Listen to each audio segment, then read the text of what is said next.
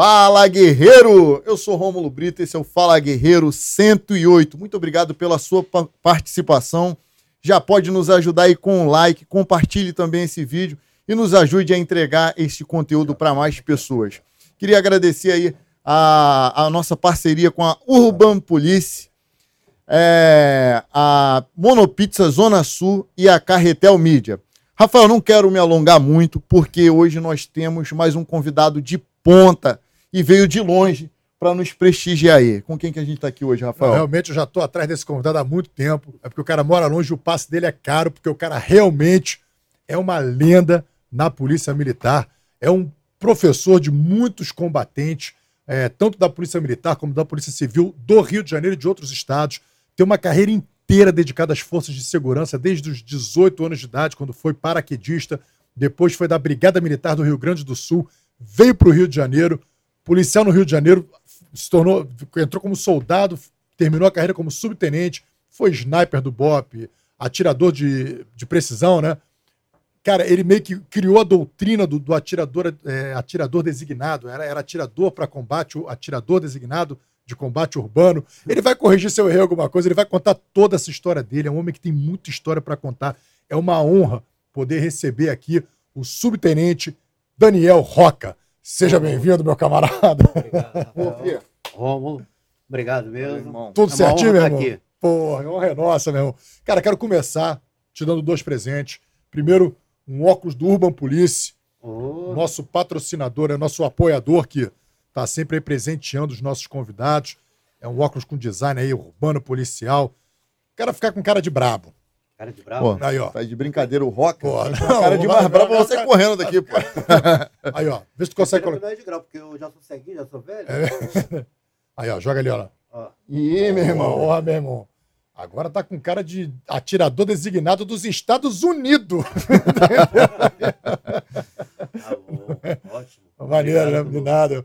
E aqui, ó. Isso aqui é uma lembrança, uma singela lembrança aqui do nosso episódio de número 108. A 108, ó. Opa. Episódio 108. Tá aí, ó. Oh, personalizado. personalizado. Obrigado, uma honra estar aqui.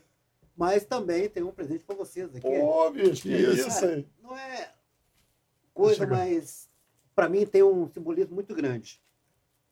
É, é a moeda dos atiradores de elite do BOP. Pô, cara. Que, isso, que honra, meu irmão. Que honra, meu irmão. Aí os atiradores mais antigos ajudaram a criar essa moeda. Porra, bicho, obrigado, meu irmão. Obrigado. Vê se, vê se a gente consegue. Será que dá pra ver no. no, no... Ah, qual a câmera Tira, que a gente tá agora? Você vai tirar a tua? Vou tirar. Tira Qual a câmera que estamos? Consegue dar um foco aqui, ó? Porra, que maneiro, cara. Pegou? Sei. Vou virar, hein? Aqui está é, Batalhão de Operações Policiais Especiais, GAP. É, o Grupo de Atiradores de Precisão. Grupo de Atiradores de Precisão. Aí do outro lado, desde 2003, Salvando Vidas. Isso. Roca. Porra, maneiro, cara. Que maneiro. Que maneiro. E o Roca realmente, ele, ele, ele criou esse grupo, né? Foi um dos criadores desse grupo de atiradores. fundadores, junto com o falecido Tenente Sarmento. Pô, que maneiro, hein?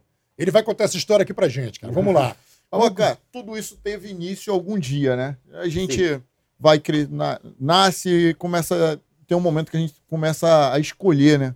O que que a gente vai fazer da nossa vida. E é, foi... eu fiquei muito em dúvida disso aí, e depois eu tomei um rumo. Qual foi o momento que você vai ser segurança pública?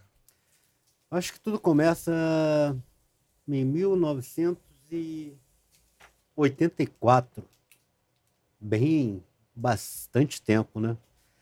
É, nessa época eu estava fazendo seminário, eu ia ser padre. Caramba. Eu ia ser padre. Aí chegou uma hora assim. Mas incentivado por alguém ou foi era uma decisão sua? Não, padre? mais por influência da minha família, da minha mãe de criação, né? Então, ela sempre, esse lado religioso dela, né? Então, ela queria que eu fosse padre. Eu cheguei a fazer o seminário e tudo, mas chegou uma época que estava completando 18 anos, tinha que me alistar. Aí eu resolvi escolher. Eu vou ser paraquedista do Exército. Aí larguei tudo e resolvi seguir a carreira militar. Ficou brava contigo, tua mãe? Ficou. Ela foi lá no, no quartel, disse que é, eu era filho único, que não podia. Mas aí eu consegui convencer ela. E como é que foi a sua experiência aí como paraquedista? Cara, foi. Acho que foi a coisa mais marcante que teve na, na minha carreira militar. Entendeu? Ali, sim, eu tomei gosto pela vida militar. Pela hierarquia, disciplina, aquele ritmo, aquela educação né, que a gente sofre, aquela doutrina toda que a gente passa. Então, quando você passa por esse tipo de, de situação e você consegue alcançar teu objetivo, é muito gratificante. Então, ser um paraquedista é, me tornou, foi o início do homem que me tornou até hoje. Então, posso dizer, foi uma experiência ímpar. O Joga a foto aí dele paraquedista aí, ó, ele na O brigada. paraquedista é uma, é, uma, é uma. Não deixa de ser uma força de elite do, do exército, né? Dentro do exército é uma força de elite, não é? Sim, é uma força de elite. Aí, Não, é isso, era brigada ou é no. Isso aqui é no 25º Batalhão de paraquedistas aqui do Rio de Janeiro. O uniforme era. É, era- aquele camuflado antigo ainda. Caramba, meu irmão. Tem outra, tem outra foto aí? Do... Vai ver como eu sou velho. Isso aí você tinha o quê? 19? Não, esse aí já foi da Polícia Militar Esse do já Rio Grande do Polícia Sul. Militar. Tem uma antes, não tem? Uma, uma dele com a turma? Tem um. Aí. Aqui, ó. Você é o que? O é, 20? O 20. Isso aí foi no Rio Grande do Sul, né? Não, isso aqui foi no Rio de Janeiro. Ah, você vê ser Eu- paraquedista no É, porque quando eu decidi ser voluntário para paraquedista, eu fiz uma seletiva com 3 mil candidatos. Só 50 passaram. E eu fui um desses 50. Como é que era essa seletiva? Ah, exame físico, teste físico, psicotécnico, tudo que você possa imaginar. Só passaram 50. Desses 50 foram selecionados e eu vim parar no Rio de Janeiro. Que maneiro. E você ficou quanto tempo? No... Você foi só no Eu fiquei só um ano. Eu sofri um acidente de paraquedas, né? Eu fiquei um tempo no hospital, depois voltei a saltar de novo. E dei baixa. Quando eu dei baixa, eu saí do Rio de Janeiro, voltei para o Rio Grande do Sul. E como eu gostei da vida militar, surgiu a oportunidade de fazer o concurso da Polícia Militar, a Brigada Militar Uhum. Ah, do Rio tá. Grande do Sul. Que foi daquela foto do cachorro. Isso. E em 1986 entrei na, na Polícia Militar do Estado do Rio, Rio Grande do Sul. A chamada Brigada Militar. Lá não é polícia militar, é brigada Não, militar. é Polícia Militar, mas é mais conhecido como Brigada Militar. Uhum. Como foi esse acidente na, na Brigada Paraquedista? Na, foi uma operação que sempre tinha aquelas operações SACI, vários tipos de operações em trabalho conjunto com outras unidades Aham. paraquedistas. Aham. Num desses saltos aí, o, o vento estava forte quando saí do, do avião. A minha linha do paraquedas cruzou o meio, né? Do bojo do, do paraquedas, do velame. Aham. E ficou que nem um sutiã. Então você cai em uma velocidade, vamos dizer, umas cinco vezes mais rápido que, do que normal. Aí quando caí, caí no chão, já bati logo no cupim, né? Que, aqueles cupizeiros que tem, que parece concreto. Aí estilhaçou minha perna. É mesmo. Caramba. Aí até me recuperar, mas não demorou muito para recuperar. Aí ficou aquele receio, né, de voltar a saltar de novo. Eu já tinha operado, já estava voltando a fazer tudo normal.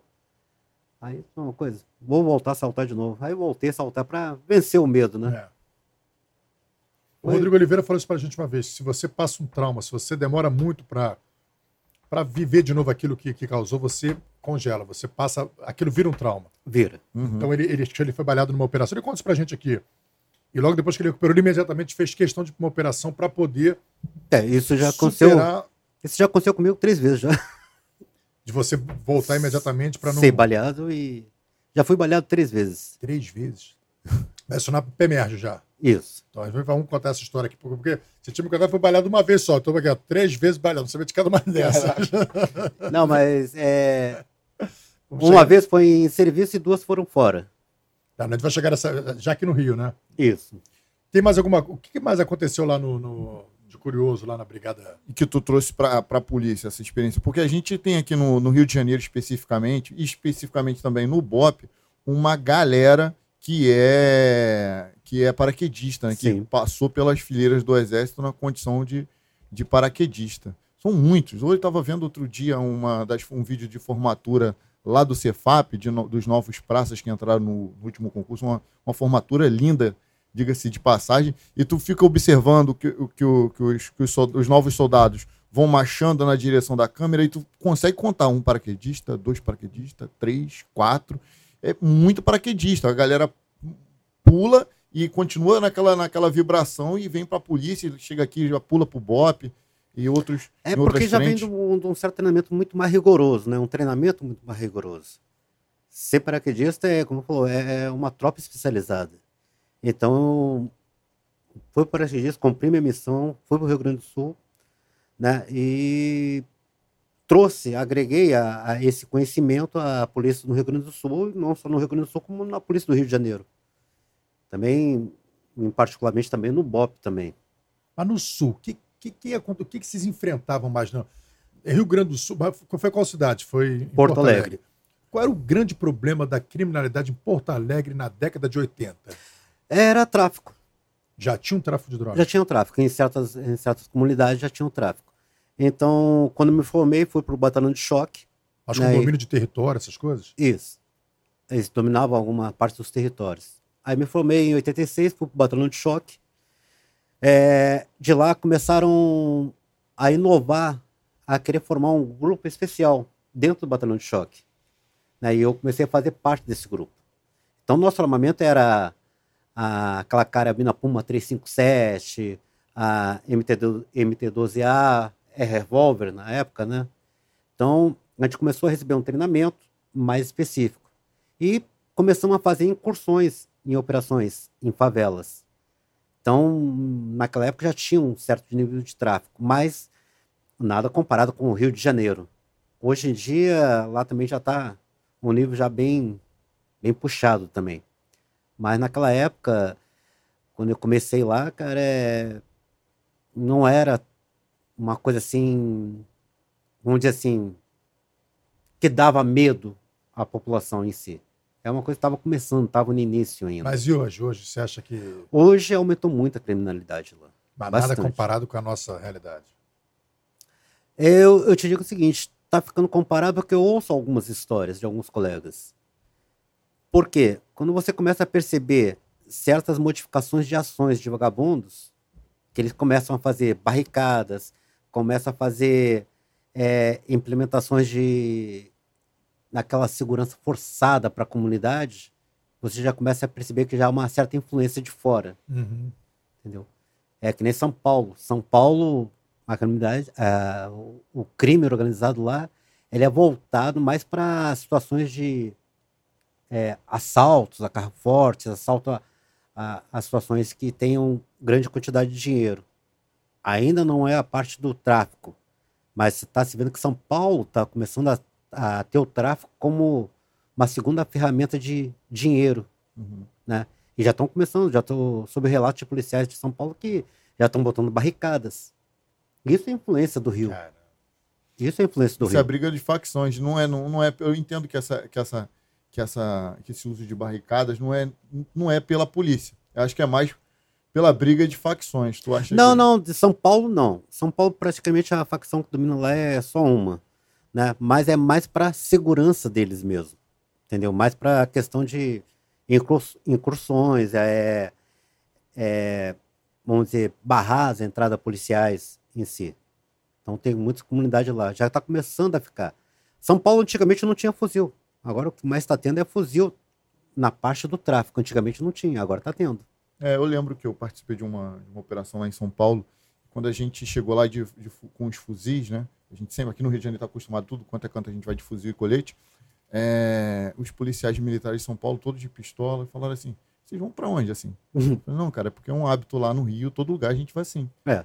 Até muitas vezes, dependendo do lugar onde você trabalha, você vai, vai de fuzil a almoçar, por exemplo. É. Aí os caras, pô, mas aqui não, cara, aqui a gente vai em tudo quanto é canto e a gente vai assim do jeito que a gente tá. Pô, felicidade é sua lá no Rio. É, é, é outro, é outro mundo lá. É, lá no. Agora voltando um pouco lá pro, pro Rio Grande do Sul. Lá no Rio Grande do Sul, você chegou a atuar no controle de uma rebelião, né? Você e sua Foi equipe. Rebelião de Charqueadas em 1988. Eu praticamente fiquei três dias dentro daquela, daquele presídio lá. Por Uma- que que começou? Tu lembra qual era o pleito do- do- dos criminosos? Cara, isso já tem tanto tempo. Charqueadas é o quê? Desculpa. É Charqueadas é uma cidade. Uma é a cidade, cidade. tá. Então, presídio de Charqueadas. Tá. Né? Então, eles fizeram o, pessoal do, do presídio, que trabalham no presídio, os carcereiros, é, pessoal do ZIP, no caso, atualmente, né? Como reféns. Estava exigindo uma série de situações. Eu, agora eu não lembro qual foi o um quesito, o porquê daquela rebelião. Mas foi uma situação muito difícil. Foi uma entrada muito difícil. Entendeu? Então, praticamente, passamos ali praticamente três dias até controlar toda a situação. Mas três dias que é ao redor para poder Não, negociando os reféns ou. Isso já dentro do presídio, a gente, lá dentro do presídio mesmo. Não na, no perímetro, porque eu tinha um perímetro, o perímetro já estava cercado. Uhum. A gente entramos passo a passo dentro das galerias para tentar contornar toda a situação. E teve mortos? Teve, mortos teve, e feridos? Teve, teve mortos, teve feridos. Mas não foi uma quantidade expressiva, assim, não. Mas teve. teve é, Cara, eu achei presidiário mortos. Aqui. Jornal do Brasil, rebelião no presídio faz 15 mortos encharqueadas. Isso que ano? 1986, eu procurei especificamente. Deixa eu ver aqui. Foi 86 ou 88? Você vê que aqui conta mentira, mas prova ó, mentira. Ó, ó. Foi... Camarada, não, essa aqui foi no dia 30 do 3 de 82, no primeiro caderno do jornal. Pô, esse lugar é complicado mesmo, assim, esse É. charqueado desse presídio? Já, já era bem complicado. Se procurar a rebelião de charqueadas em 1988, vai achar alguma coisa. Mas foi 88. 86 quando ele entrou na polícia, né? Isso. Não, 84 você entrou. 86. 86. 85 paraquedista, 86. 86, 88. Cara, e controlar aquilo, vocês tinham treinamento para aquilo ou... Porque você era do batalhão de choque. Isso. É como eu falei. É, o batalhão- para o distúrbio, qualquer tipo É, de a gente distúrbio. treinava distúrbio, CDC, controle de distúrbio, né? Tudo. Fazia, usava um macacão azul, capacete laranja, mas também a gente fazia um treinamento também mais especializado. De rapel, de, de entrada, de luta. Pô, que maneiro, cara. Então eles começaram a especializar. É, foi a origem do. Eu posso dizer que aquilo ali foi a origem do começo do BOP do Rio Grande do Sul. É mesmo. E a gente sempre ouvia falar do BOP do Rio de Janeiro, né? Então, aí eu falava, pô, um dia eu vou ser do BOP. É mesmo. Mas por que, que você saiu da Polícia Militar do Rio Grande do Sul? É, na época, meu filho era recém-nascido, Juan, né? Tava com problema de saúde. Meu, naquela época, era. Morava no em Porto Alegre, região muito fria. Aí eu decidi me mudar. Aí eu dei baixa da polícia do Rio Grande do Sul. Fiz as provas, fiz a inscrição e início de 90 estava entrando na polícia do Rio de Janeiro. Mas você deu baixa antes de fazer a prova ou você fez a prova, passou e depois você deu baixa? Cara, eu dei baixa em final de 89, foi a época que abriu as inscrições. Em, em julho, em julho já estava entrando para a polícia. Caramba, você é corajoso, hein? Largou o emprego público e você mudou para o Rio de Janeiro e entrou na polícia. Isso. E como é que foi para você entrar na polícia? Qual foi a diferença que você sentiu? Não, não sentiu nada? Como é que. Não, não, há uma diferença muito grande. É, vamos dizer o seguinte: trabalho policial é trabalho policial em qualquer parte. Uhum. Mas lá no Rio Grande do Sul, na minha época, era mais militarismo do que polícia. Né? Apesar de ter o poder de polícia, tudo, mas era uma coisa regida por muito mais militarismo do que a polícia em si. É lógico que você fazia o trabalho policial normal, como qualquer outro, mas lá era, era muito mais regido pelo militarismo.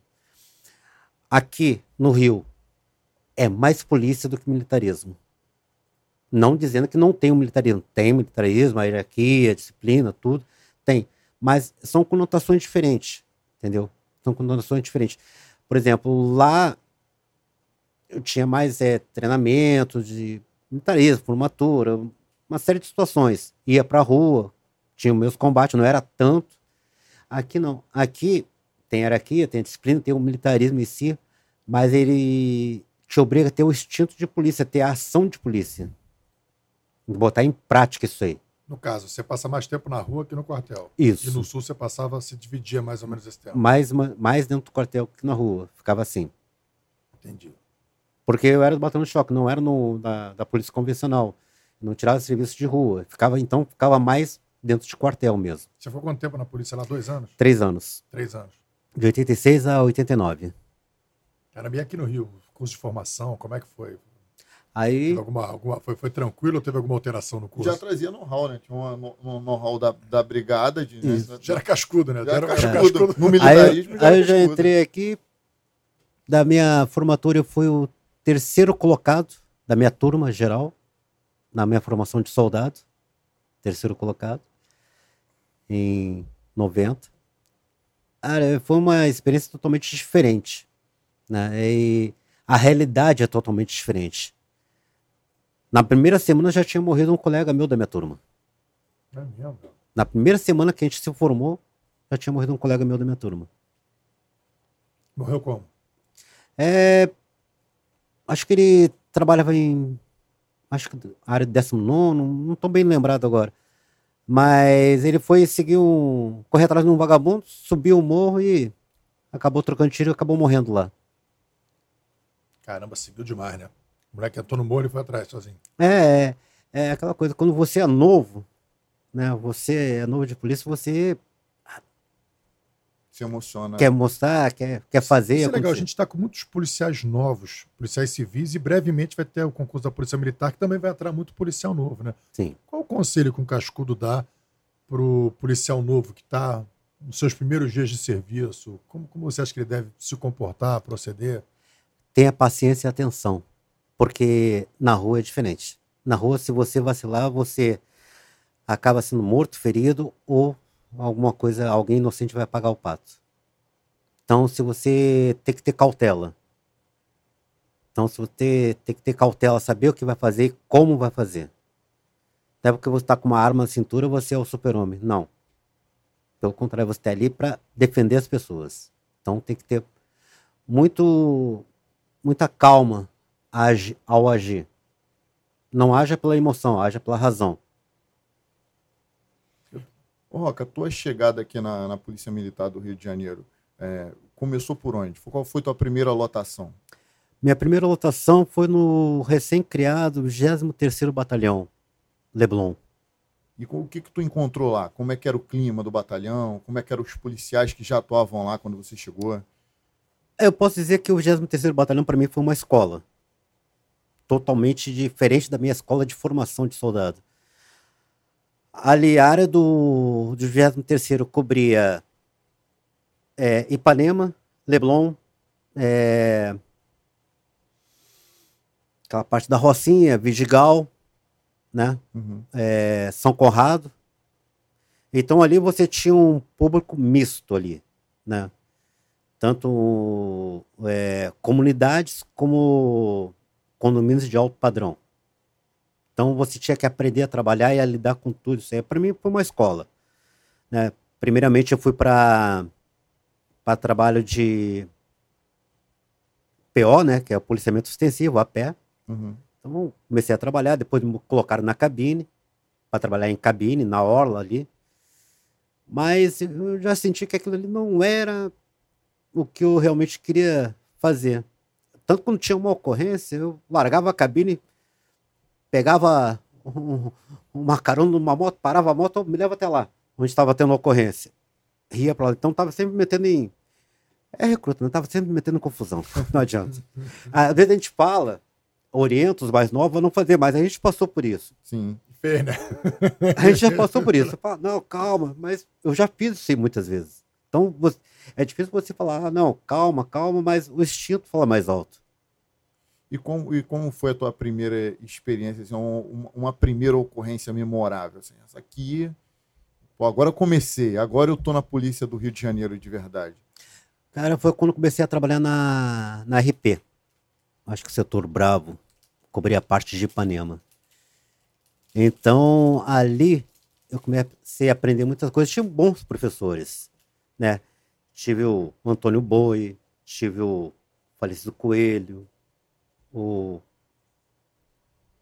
o meu, meu sócio, né? Meu ex-sócio que faleceu, Jesus. Todos eles me ensinaram muito, né? cada um deles tinha uma, uma característica. Eles me ensinavam muita coisa que eu tirei de proveito. Por exemplo, você está patrulhamento. Quando você está em patrulhamento, uma viatura, não adianta você olhar aqui perto, aqui, olhar aqui ou não. Você tem que olhar lá na frente. Porque quando você chegar lá, já não vai ter mais nada. Então você tem que observar a movimentação, é, ver o que o cara está fazendo. Isso, por exemplo, uma distância de 100 metros, cento e poucos metros, tem que olhar assim, ó, cara vê a viatura, tu vê aquela cabeçada assim, olha a viatura e se esquiva. Então, já sabe que alguma coisa tem. Uhum. Então, aprendi muito com eles. Aprendi a, a trabalhar realmente. O, que o serviço de RP é um serviço que ele passa por várias coisas. Né?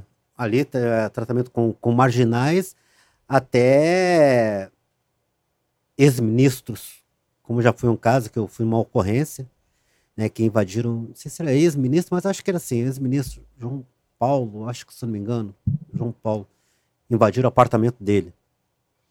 E aí ele, acho que era no sexto andar ou sétimo andar. Aí eu pulei de um prédio pro outro para entrar no apartamento dele. Aí conseguimos prender os caras, prendemos todo mundo, né, ficou agradecido. Eu acho que era João Paulo Reis Veloso. Acho que era isso mesmo, João Paulo Reis Veloso. Depois dá uma pesquisada, eu acho que era esse mesmo. João Paulo Reis Veloso, alguma coisa assim. Ex-ministro. Então, teve vários tipos de ocorrências ali. E as principais, onde eu vi que realmente a parte de combate, confronto, foi praticamente ali no Cantagalo. Então, eu era um policial muito, vamos dizer o seguinte, rígido, né? Não é questão que eu era um policial valentão, não, mas era muito rígido. Então, tivesse na patrulha, tivesse alguma situação, ocorrência, a gente sempre trabalhava. Então, chegasse perto ali do Cantagalo, já começava o tiroteio. Era tiro direto. Então, minha ala, né, que trabalhava, os policiais que tinham várias patrulhas, exemplo lá, pô, o Roca vai entrar hoje de serviço, vai ter tiroteio, não adianta. Porque era sempre assim. E quando tinha tiroteio em outros locais, eu também ia para apoiar. Então começou ali minha vida ali no 23º Batalhão, só vivido em, em confusão. O pessoal subestima essa. Esse, e minha primeira bravura foi lá também. Foi no 23º. No Galo. Isso. Como é que foi? Cara, temos uma guerra de, de facções lá. Muito tiroteio, invasão no morro. Subimos. Foi a época que começaram a, a dar o fuzil para as patrulhas. Não, na época não tinha o fuzil. E foi justamente no dia que liberaram o fuzil para gente. Foi o primeiro dia que a gente é, começou a incorporar o fuzil na, na, nas ARP. Antigamente só usava a, a metralhadora. Vocês chegaram a ter instrução de fuzil, eles deram fuzil para depois da instrução? Não, eles deram fuzil para gente, a gente teve a instrução, estamos no, no CEPAP, tivemos a instrução, então. Mas na época não tinha fuzil nas RP. Então a gente foi ali os primeiros a receber o fuzil. Quando recebemos um fuzil, estourou a guerra. Foi, subimos pro morro, é aquela coisa de recruta, é aquela coisa de, de descuidado. Vê o cara fuzil. correndo, vai correndo atrás do cara, que nem maluco. Aí meti o pé na porta, dei de cara com quatro malandros armados de fuzil também. Ficou aquela larga, larga, larga. Eles foram tentar levantar, eu também levantei, já estava empunhando, né? Aí foi aquele salseiro direto. Pegou os quatro. Foi. Ali foi um trabalho conjunto, já estavam outros colegas já estavam junto comigo também, mas foi um. Sabe aquela sensação assim, ó. De, Peraí, hum, os cara, você viu os caras correndo, você foi correndo, você se desgarrou da patrulha. Eu desgarrei a patrulha. Foi, é coisa de maluco, é recruta. Coisa, coisa padrão, é. né? Padrão de maluco mesmo. Não, pra, padrão de recruta. padrão de novinho. Padrão, padrão de novinho. Foi o isso. O grupo aqui se desgarrou do grupo e aí você encontrou os caras dentro da, da, dentro da, da casa. casa. Aí começou o salseiro. Aí ficaram naquela. Foi, foi essa que você falou que a família te recebeu, que tinha uma família dentro? Essa foi da família que te, que, que te recebeu, que o, que, o, que o velhinho que falou, que bateu pra você? Não, não, isso aí foi do Vidigal. Ah, tá. Então, então depois a gente vai contar do Vidigal. E aí você passou nessa segunda. O que, que aconteceu com essa bravura? Você foi promovido de soldado para cabo? Ou... Foi promovido de soldado para cabo. Com quanto tempo de polícia? Hum, acho que eu tava com seis anos de polícia. O, o, normal seria oito anos, né? Oito anos, mais ou menos por aí. Entre oito anos, né? Seis anos de polícia. Foi em 96? É o que você falou, o pessoal subestima muito o, o, o, trabalho da Zona Sul, mas a Zona Sul você tem que lidar com pessoas de vezes, alto padrão. De e... alto padrão. E, e você tem, porra, favela, no 23 você tem a Rocinha, o Vidigal. É, tem a Cruzada, que é, tem o Cantagalo. É, pô, essas três favelas aí, você já tem, cara, uma, centena de milhares de pessoas e um ambiente extremamente hostil, extremamente hostil. E no Cantagalo tem essa coisa, que eu lembro que o, o Galo sempre dava guarita aos ladrões ali da, da, da, da área. Então tinha muito um 5-7 que ia para o Galo, que era do Galo, que a gente sempre ouvia falar que o, o morro não deixava, seu, não deixava ter roubo na sua região, né? Sempre tinha uma favela que não permitia roubo na região. E, o, por incrível que pareça, Ipanema permitia, o Galo permitia. Então aquela gangue da bicicleta, Ah, aquele moleque era tudo dali, subiam pro Galo e os caras davam aquela proteção. Por isso eu sempre tive um, porra, meu irmão, Então, Rafa, é, Rafa é, tomou muito prejuízo ali, não entendeu? tomei não, meu. Tomou muito prejuízo, já teve que subir várias vezes para pedir, por favor, devolver os pertencentes. Foi isso naquela época. Naquela época tinha quantos anos ali, então, morava ali... 80, No, não, noven, 2000. Na época de dois, não, 2000 não, 90, 90 mesmo. Na época de 92, Ah, eu tinha- Era 93. adolescente, tinha 14 anos. Mas a, minha avó... Não te mora- cascudo, não? Pô, já não deu, não. Mas a, a minha, a minha avó morava na Barão da Torre número 100. É, é dos, dos prédios. É, naqueles prédios que era do lado da, da entrada do Cantagalo, que, era, que agora é o metrô, mas era uma entrada que tinha uma Isso. escadaria. Eles tinham um a, escadaria, a escadaria ainda existe ainda. Que botava uma, uma bandeira. Eles pintaram uma bandeira do Brasil lá uma época. E naquela esquina, eu lembro que eu ia naquela esquina direto, criança comprar bala Juquinha. Eu adorava, a bala Juquinha ainda era, era com papel. É. Porra, era uma, tu comia mais papel do que bala. Cara, uma vez, eu- uma vez eu, eu fui nessa parada, eu saí de lá, meu irmão, depois teve um tiroteio ali naquela esquina. Naquela esquina da Barão da Torre ali com. Então, não devia, devia ser comigo. Então, Devia, de repente era você. Agora que eu não, t- não tem aquele, bar da, aquele bar da esquina, tinha uma loja de material de construção da- Isso, da isso. cor. Ali na- era na Teixeira de Melo, né? Isso. Ali era direto. É, cara, naquele ali, aquele realmente era, era, era meio bagunçado. Como é que foi a morte do Marinho do Vidigal? Marinho, quem era Marinho? Marinho era o dono do Morro do Vidigal. Isso foi, acho que foi em 97. Não, dois, 97? É, 97. Ele era o dono do Morro do Vidigal. Na conta dele já tinha a morte de, de alguns policiais da área, né? Mas ali foi uma, uma incursão, ou era, tinha saído recém-cabo, né? O comandante do batalhão me deu um patão para eu comandar, né? Então eu trabalhava um patamo era o meu comando, o outro patamo que trabalhava no local, na área também era do Caldeira, falecido Caldeiras. E fizemos uma incursão na, no Vidigal. Mas era comum um cabo comandar uma patama? Não, Você pegou por causa dessa, dessa moral que você ganhou no, no, no Galo. isso. E como eu é era que- o cabo mais recruta e E quem era a tua equipe? Tua equipe era quem? Era Cara, é Santana, soldados ou cabos também? todos soldados. Soldados. Uma turma boa, Turma boa. só maluco. É, tudo doido. Tudo doido. tudo doido. Pra dar certo tem que ser tudo doido. Ficou né? amarrador quando eu falei, senhor, ô, cabo Roca, toma aqui, ó, chave aqui, ó, tu vai comandar patamo, tal. Ah, eu, eu, eu fiquei todo bobo, né? Porque, poxa, comandar um patão, né? Mas também tinha que a responsabilidade é muito grande. Porque aí eu comecei a ver que, cara, a, a vida desses caras aí depende de mim agora e agora.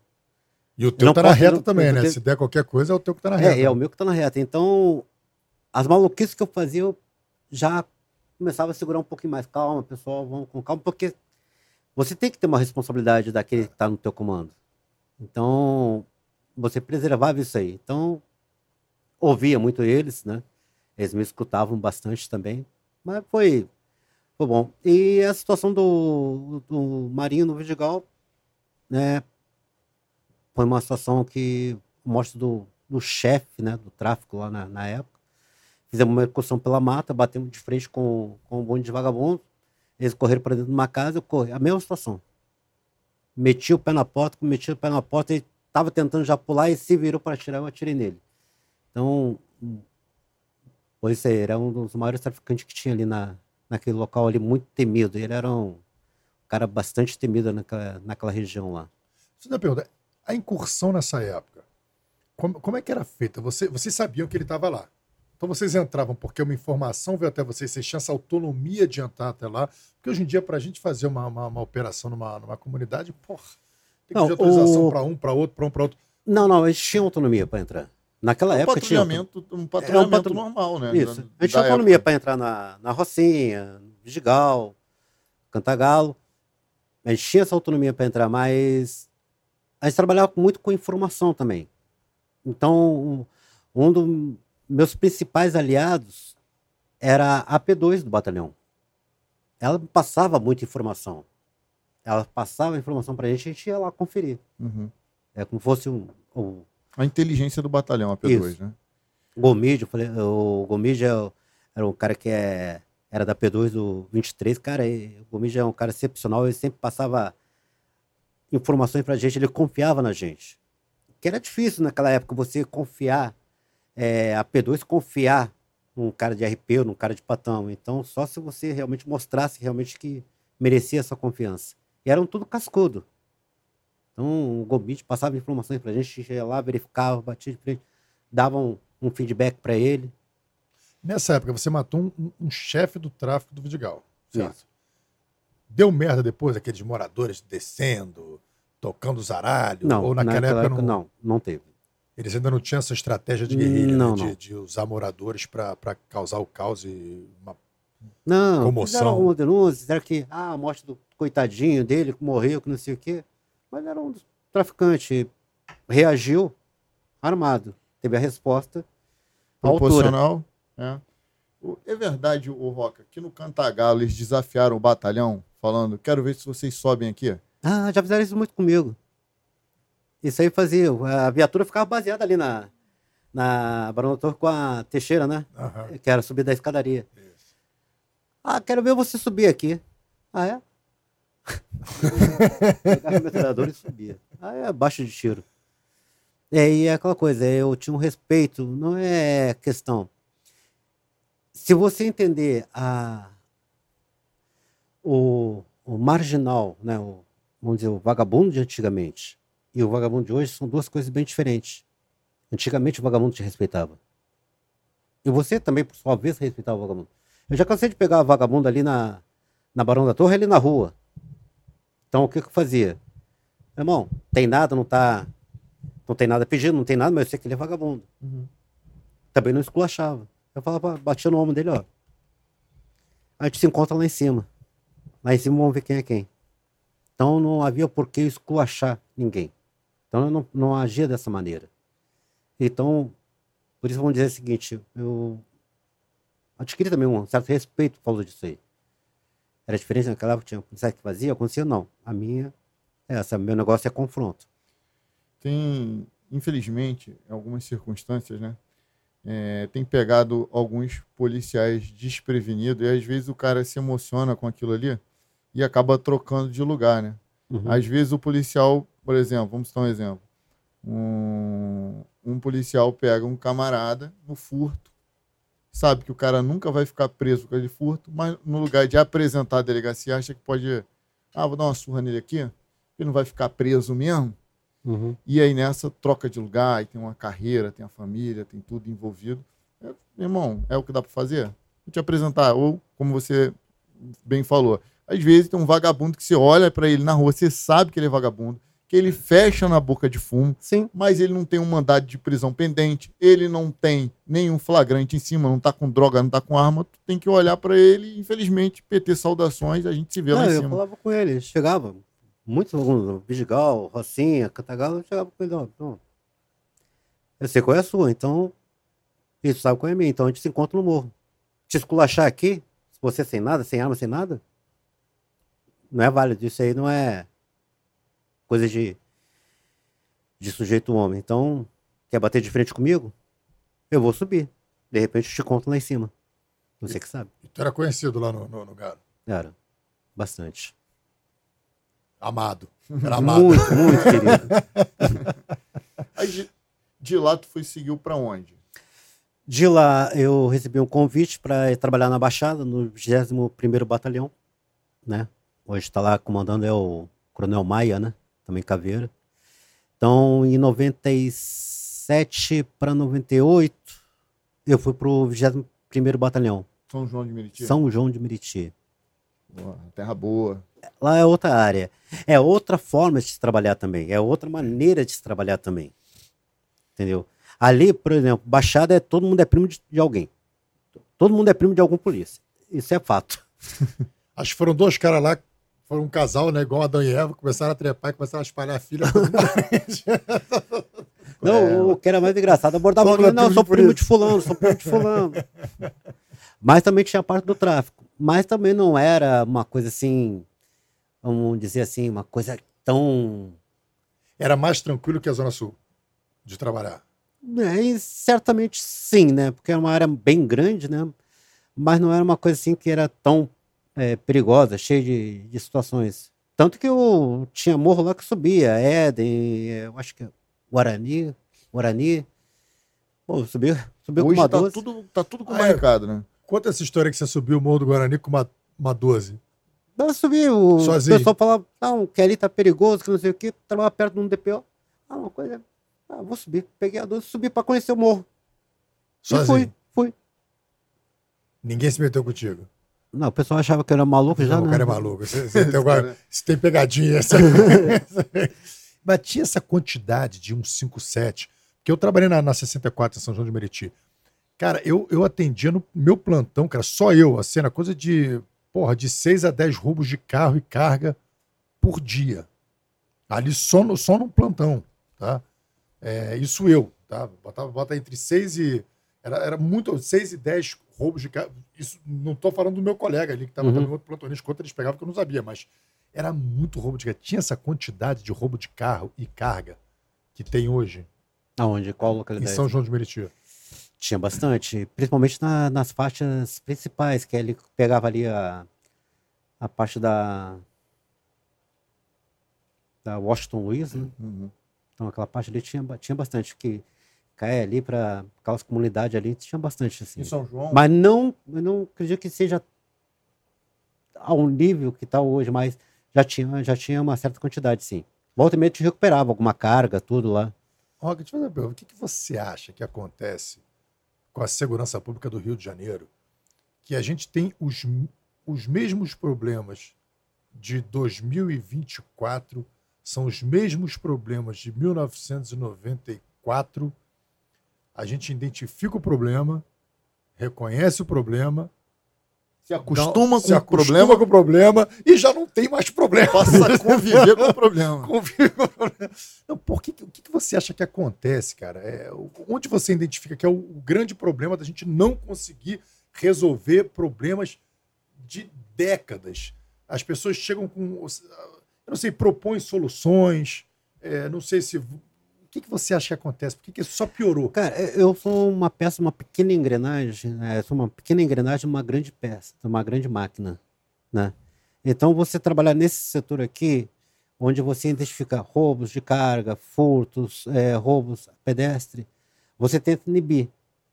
Às vezes, o contingente da polícia, na época de 90, não era tão grande.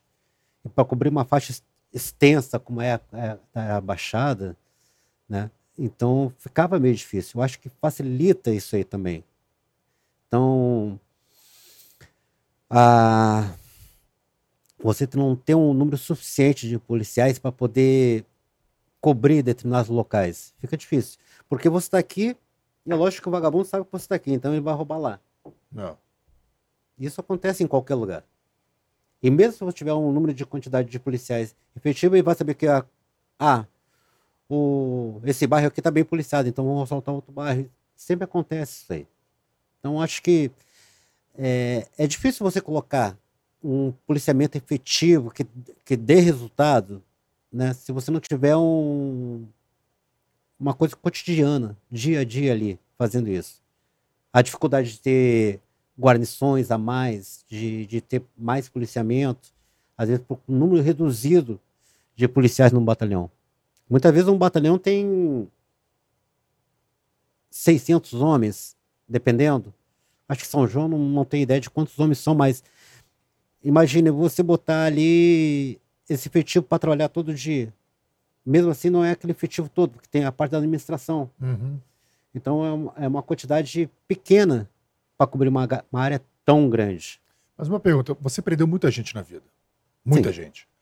Dessas pessoas que você prendia, a maioria das pessoas que você prendeu ao longo da sua carreira era réu primário? Era a primeira vez que, que, que aquela pessoa estava sendo presa? Ou aquela pessoa estava sendo presa pela segunda, terceira, quarta, quinta? Não, já, já tinham antecedentes já. Então a maioria das pessoas que você prendeu Sim, ao longo da sua carreira eram pessoas com antecedentes. Já, já com antecedentes. assim, eu, eu, às vezes eu identifico como um dos problemas é, essa ideia equivocada de que ah, não, a prisão é para ressocializar a pessoa. Prisão, ninguém se ressocializa numa prisão. É, A partir do momento que a gente bota na cabeça que, olha, prisão é para você tirar aquela pessoa do convívio da sociedade, porque aquela pessoa demonstrou-se perigosa para a sociedade. Aquela pessoa, ela, ela é um agente do caos, é um agente do sofrimento, é um agente da, da, da morte, do, do, do- da dor alheia. Então a gente Você- precisa afastar essa pessoa da sociedade, porque ela não tem condições de viver em sociedade. Os- o que acontece? É, eu comecei a fazer uma análise disso aí desde essa época, de 90 para cá. Então, tinha a época da FEBEM, da, da, da FUNABEM, FEBEM. Então, tinha os menores. Porque os menores, não, na época de 90, não eram a grande máquina do tráfico. Naquela época, eh, era bem restrito ainda. Começou aos poucos a ter menores. Mas quando os menores que, que trabalhavam no tráfico faziam uma situação, eles já paravam na FEBEM. Da FEBEM, ficava aquele tempo. Já ia lá para voltava para o morro. Do morro começava a ser o quê? Vapor. Ah, de vapor. Ah, vai ser. Não, passava a ser olheiro, de olheiro, vapor. De vapor, para ser segurança. Então havia uma hierarquia dentro da, da situação. Então, tem situações que ele já foi preso na FEBEM, depois foi preso por, por roubo, depois por tráfico, e, e assim continua subindo a hierarquia deles. O Tem crime muita- foi se organizando, né? Foi. Tanto que, se você vê índice de menores envolvidos na década de 90, era bem poucos. Você pega casos que as pessoas falam, ah, mas tadinho tá no início da vida, ele não sabe o que está fazendo.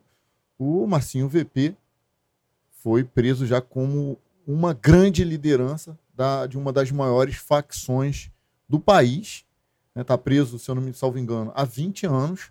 E ele, quando tinha 18 anos, já era um criminoso que se relacionava, inclusive, com políticos da época, fazia grandes negociações, dava ordens de execução e alguém né, pode aí pegar e falar assim, no na bolha dele, falar assim, mas tem só 18 anos, tem só 17 anos, ele vai se ressocializar, vai viver. Mas a gente tem como tratar isso sério, Roca, e depois quero até a tua opinião. A gente tem um código de processo penal que tem 83 anos de existência. 83 anos de existência. O, nosso código de processo penal é de 1941. Né? Então, o criminoso dessa época, de 41, ele nem é mais vivo, porque ele já morreu de velho. Se não morresse de velho, estaria solto, pode ter certeza. É, E hoje, no atual cenário político nacional, que são as pessoas que fazem leis, as pessoas que dão opinião sobre leis, que fundamentam decisões, eh, dão pareceres que acabam, às vezes, também eh, vindo para baixo para os magistrados estaduais, né? como, como lei, acaba se tornando uma lei. É, eu fico até preocupado. Eu- eu- antes eu queria muito que mudasse o Código de Processo Penal, o Código, Código Penal. Hoje eu falo assim, pô, não, vai, não é bom mudar não, hein? Não, se se, mudar, você, pior, hein? se você perceber, o código não mudou. O que mudou foi a interpretação. O modo de interpretar ele mudou. Essa de, de você ver o código, a maneira que o juiz vê o código, a maneira que ele interpreta essa, essa, esse código. Porque 121, matar alguém é homicídio. É de modo doloso. Tantos anos de cadeia, tudo. Mas a interpretação disso aí mudou. A maneira de você olhar, ah, vai ter um, um, um regime de progressão de pena, vai ter isso. Então, muita coisa mudou. Entendeu? É, eu entendo muitas situações que é o seguinte, uma pessoa que rouba para alimentar sua família, entendeu? Vai no mercado, tem aquele roubo, ah, o cara roubou a situação para alimentar que está com filho, alguma coisa. Você entende a necessidade daquela pessoa. O furto, né? Que é assim, violência Entendeu? e Furto, alguma coisa. É diferente de uma pessoa que vai roubar por maldade. Que bate, faz e acontece. E São- gosta da adrenalina, que além de roubar esculacho o- a vítima. Já teve, já teve uma situação né, que o cara foi pego, furtando no mercado. Isso foi até na Zona Sul. Aí cheguei lá, aí ele disse, não, ele pegou e tudo. Aí o cara chorando, não, minha filha tá doente, mostrou, falou, ó, minha filha tá doente, isso que eu tudo. Eu, eu roubei uma lata de leite lean, né, da leite de, desse leite para criança recém-nascida, né? Porque eu tô sem nada, ela tá com fome, tá comendo isso que eu tô. Eu olhei assim, conversei com o gerente, bom, é um direito seu, se eu, se eu quer proceder, isso, aquilo tudo, a gente pode proceder, mas o senhor tem filho? O que, que você faria para alimentar seu filho? Então tem aquelas situações que você vê. Entendeu? Acabou até que o, o gerente da loja deu lá pro cara. Né? E o cara pediu mil desculpas porque disse que tentou de tudo, tava tentando correr atrás de emprego, correr coisa, não conseguia. Então você vê, são situações diferentes. Daquele cara que vai roubar alguém, já sai batendo, dando coronhada, ameaçando, gritando. Então você vê que a maldade não está é, é, na ação em si, e sim nas pessoas. Entendeu? São dois casos diferentes. O cara roubou para alimentar o filho dele. Outra coisa, o cara roubou pelo prazer de tocar o terror na vítima. São duas coisas bem diferentes. Isso tem que ser analisado quando você vai dar um benefício para o criminoso, né? Aquele que é, é, é, a conduta dele até na, na, na, prática criminosa. Porque o crime ele vai ter que, você cometeu o crime, você vai ter que cumprir a pena. Sim. Mas aí você tem é, os benefícios da, da, de um regime de progressão, de uma saidinha, de uma então isso tem que ser analisado, essa questão eu, eu subjetiva. Pô, esse cara é um cara ruim, como é que ele praticou esse crime? Pô, esse cara é mau, esse cara é um cara que... É, por que, que ele praticou aquele crime? Por que que fez? O que que levou ele a praticar esse crime? Acho que tem que ter uma análise disso aqui tudo. Então tá se banalizando muito isso aí. Mas quem sou eu para poder falar? É, eu sou, é eu sou formado, assim, eu sou formado em um direito. Problema, nós temos um problema social no Brasil. Então, se é um problema social, todo criminoso é vítima de uma, de uma injustiça social. Então, dá o benefício para todo mundo. Parece que é feito dessa forma, descriteriosamente. E aí nós temos as consequências, como tivemos nessa saidinha de, de, de Natal e Réveillon, né? Que a gente pô, contabilizou aqui esses dias quatro assassinatos. De um jovem Camboriú que foi morto a paulada. Por causa Aquele de... policial que foi abordar o. O policial que foi abordar Levou o. tiro no rosto. Tomou um tiro, dois tiros na cabeça. Uma a vítima menina, de Maria da Penha. A menina que foi vítima do seu ex-companheiro. A menina que foi vítima do ex-companheiro. A cozinheira lá em São Paulo, no quarto de hotel, foi morta asfixiada. Isso que a gente está lembrando. Isso, assim, que resultou em morte. Fora roubos de, que podem ter acontecido. Teve entendeu? aquela, aquela, aquela trans que foi abraçada pelo médico Drauzio Varela no Fantástico, que também foi recapturada por estar descumprindo a, a, a, as regras da, da saidinha de Natal. E fora os que foram bem sucedidos na prática criminosa, né? Conseguiram roubar e passar batido e ninguém, ninguém... É por isso que eu falo, a maldade está nas pessoas. É. A maldade está nas pessoas. O pessoal fala assim, ah, o negócio, essa situação de, é, de armamento, que teve uma restrição muito grande agora no negócio de armamento. A maldade não está na arma, a maldade está na pessoa que usa a arma. Uhum. Entendeu? Que uma arma você pode servir para você ter um cidadão de bem, pode ter uma arma, beleza. Não. Ele vai usar o quê? Para se defender e defender sua família. Mas tem aquela pessoa que usa a arma para quê? Para causar o terror. Então não está no objeto, está assim na, na, na, pessoa em si. Uhum. É como falo da ação. Uma pessoa que roubou para alimentar o filho, que fez de tudo, não teve, não teve condições, o filho está passando necessidade, tá coisa. Entrou, fez um crime? É, crime? É, é crime. Mas acho que se vê também que tipo de, o que que levou ele a fazer isso. Então eu não condeno as pessoas. Pessoas trabalham, correm atrás, têm dificuldade. Eu sei que é isso. Tu acha que muita gente gosta de morar em favela? Não. O pessoal pudesse morar em um local melhor, morariam mas sujeito porque não tem condições. Porque 99% dos moradores de, de comunidade são pessoas de bem. Não. São pessoas de bem. Entendeu? Mas tem aqueles que se envolvem do lado do crime. Verdade. Vamos para o 19 Batalhão. Você saiu de São João de Meriti, foi para o 19 Batalhão. Voltou para a Zona Sul. Ah, voltei. O Coronel Bruno, na época, tinha falecido. Aí teve uma mudança de comando e me chutaram pro 19. E aí te mandaram no 19, qual foi a tua função lá? Como eu já, já tinha preciso 23, já conhecia o Cantagal, né? Mandaram ocupar um, tipo um, era um DPO. Não era bem um DPO, era, era uma base, né? Dentro do pavão, pavãozinho ali. Pediram pra você ficar lotado lá ou comandar? Não, eu ficava, eu ficava lotado lá. Eu tinha um sargento mais antigo, tinha um, coisa. Mas quando me mandaram para lá, era uma área que eu já conhecia, já comecei a, a ter mais tiroteio lá. Aí já comecei a perturbar, fazer acontecer. Lá tinha as estações, né? Primeira, segunda, terceira, quarta, quinta estação. Ah, o pessoal não subia até a quinta estação, eu subia. Eu ia lá e infernizava, fazia, tocava o terror. Não deixava quieto. Você tinha uns parceiros que te acompanhavam? Tinha, tinha, tinha gente boa Tem que ter, tem que ter os malucos. Não, tem que sempre ter os malucos pra te acompanhar. era? Tu lembra dos malucos pra te homenagear aí? Eu quero. Cara, agora de cabeça, coisa de memória de velho é fogo, cara. mas se estiverem aí, se estiverem vindo, aí vão falar, mas. Cara, tinha muito parceiro bom ali, cara. Cara, tem um pessoa aqui que falou aqui. Peraí. tem Ah, o Leite, o Leite era um parceiro que também trabalhava comigo lá naquela época. Ele faleceu, infelizmente, né? Veio a falecer. Então, tem muita gente. Aí o que que fizeram comigo? Acharam que eu tava perturbando o sossego dos moradores do Zona Sul, Aí te tiraram de lá de novo. É, me botaram o tomar. Nelson Soares falou. Ah, não, Nelson Soares era, era, trabalhava na 14 no Leblon e você no 23, 95. Isso. Ele contou, o Nelson, o Nelson contou a história aí da, da é, tá, farm. da farm aqui, ele tá com. Mas e aí? Aí te tiraram de lá porque tu encheu, tu, tu perturbou tanto, azucrinou tanto que Aí me tiraram de lá. te tiraram de lá. Aí botaram pra tomar conta de estacionamento de carro. Estacionamento. do aí tu batalhão. adorou. Aí tu, porra, tu ficou se Aí eu pirei, eu pirei. Não isso não é vida pra mim. Vem cá, ele tá- o, o Nelson tá te entregando aqui, falou assim pra tu contar. Lembra do caso do Tenório da Praça Nossa Senhora da Paz? Lembro. O Tenório era cabo na época, né? É um policial que trabalhava no trânsito ali na, no Tenório. É, o que aconteceu?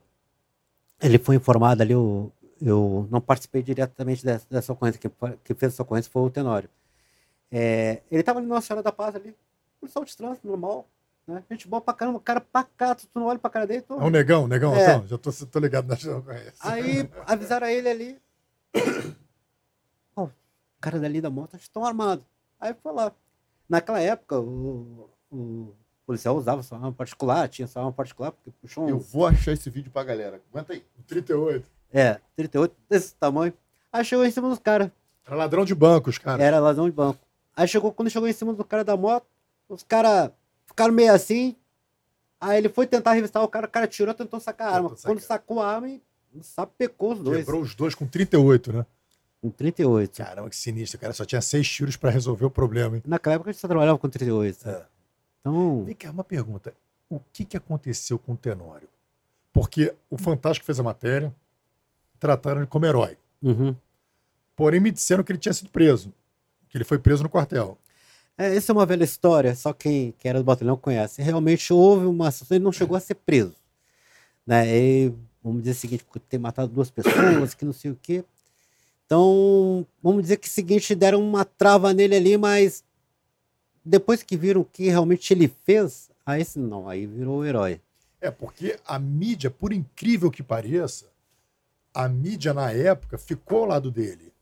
Então, assim, ele foi tratado como herói, acho que saiu até matéria no Fantástico. Foi. E o Fantástico, na ocasião, se foi década de, de- foi em 95 que ele. Não. Mas ali, década de 90 e tal, o pessoal apoiou, porque ele estava realmente. Era, era- os caras tinham roubado um banco, tinham acabado de roubar um banco, tinham entrado no. Estavam na moto e alguém avisou. Ele foi com 38 andando assim, 38 aqui assim na mão, assim, né? Não tava nem. É, foi, Não, foi, não foi, tava nem fazendo visada, não. Ele foi com 38 assim na mão, aqui assim, aí, quando foi revistar, os caras. Cara, e foi ali na Nossa Senhora, da- na Praça Nossa Senhora da Paz, a Isso. cena ali.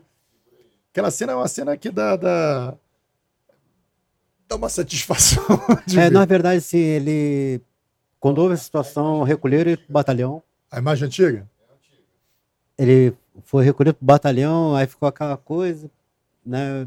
Tem uma certa Tá situação. vendo se é que merda, o que, que vai acontecer? Se vai, Não, acharam se vai que- repercutir que de repente ele- tinha se cedido, coisa e tudo, mas quando a mídia começou a, a, a tratá-lo como herói, E o vídeo foi divulgado, né? foi divulgado o vídeo. Engraçado, porque que câmera pegou? Porque não tinha celular com câmera. Foi alguém filmando, Deve ser alguém, porque tem muito turista, tem muita gente alguém com ali. uma filmadora mesmo, porque aquele ali, Na época de. na época, bicho, não é nem handcam, não tinha nem aquelas câmerazinhas Pô, pequenininhas. lembra daquela época de 90, meu irmão? O telefone era aquele tijolão desse tamanho, É. que não tinha nem Não, câmera. e só milionário tinha. né? Uma, uma, uma ligação daquilo ali era uma fortuna. O cara tinha que ter. Na época, o que tinha ali, quem tinha o, aquele Teletrim, Teletrim, né? Que, É, Teletrim, o- Teletrim. Coisa que Eu tinha namoradinha, eu mandava mensagem para o Teletrim, amor, eu tinha.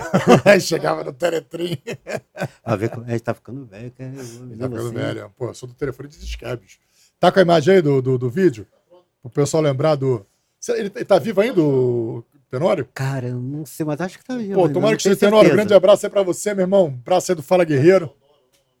Oi? É Teodoro? É Teodoro ou é Tenório? Hein, Roca? Oi. É Teodoro o nome dele, o Tenório? É. Acho que é Teodoro. Teodoro. Pô, Teodoro. Teodoro, o cabo Teodoro. Agora deve ser sub também, pô. Deve estar já aposentado. Aqui tá falando, o coronel era o João. Oi? O coronel da época lá do batalhão Consciência era o João. Era o João. O João, esqueci o nome dele todo.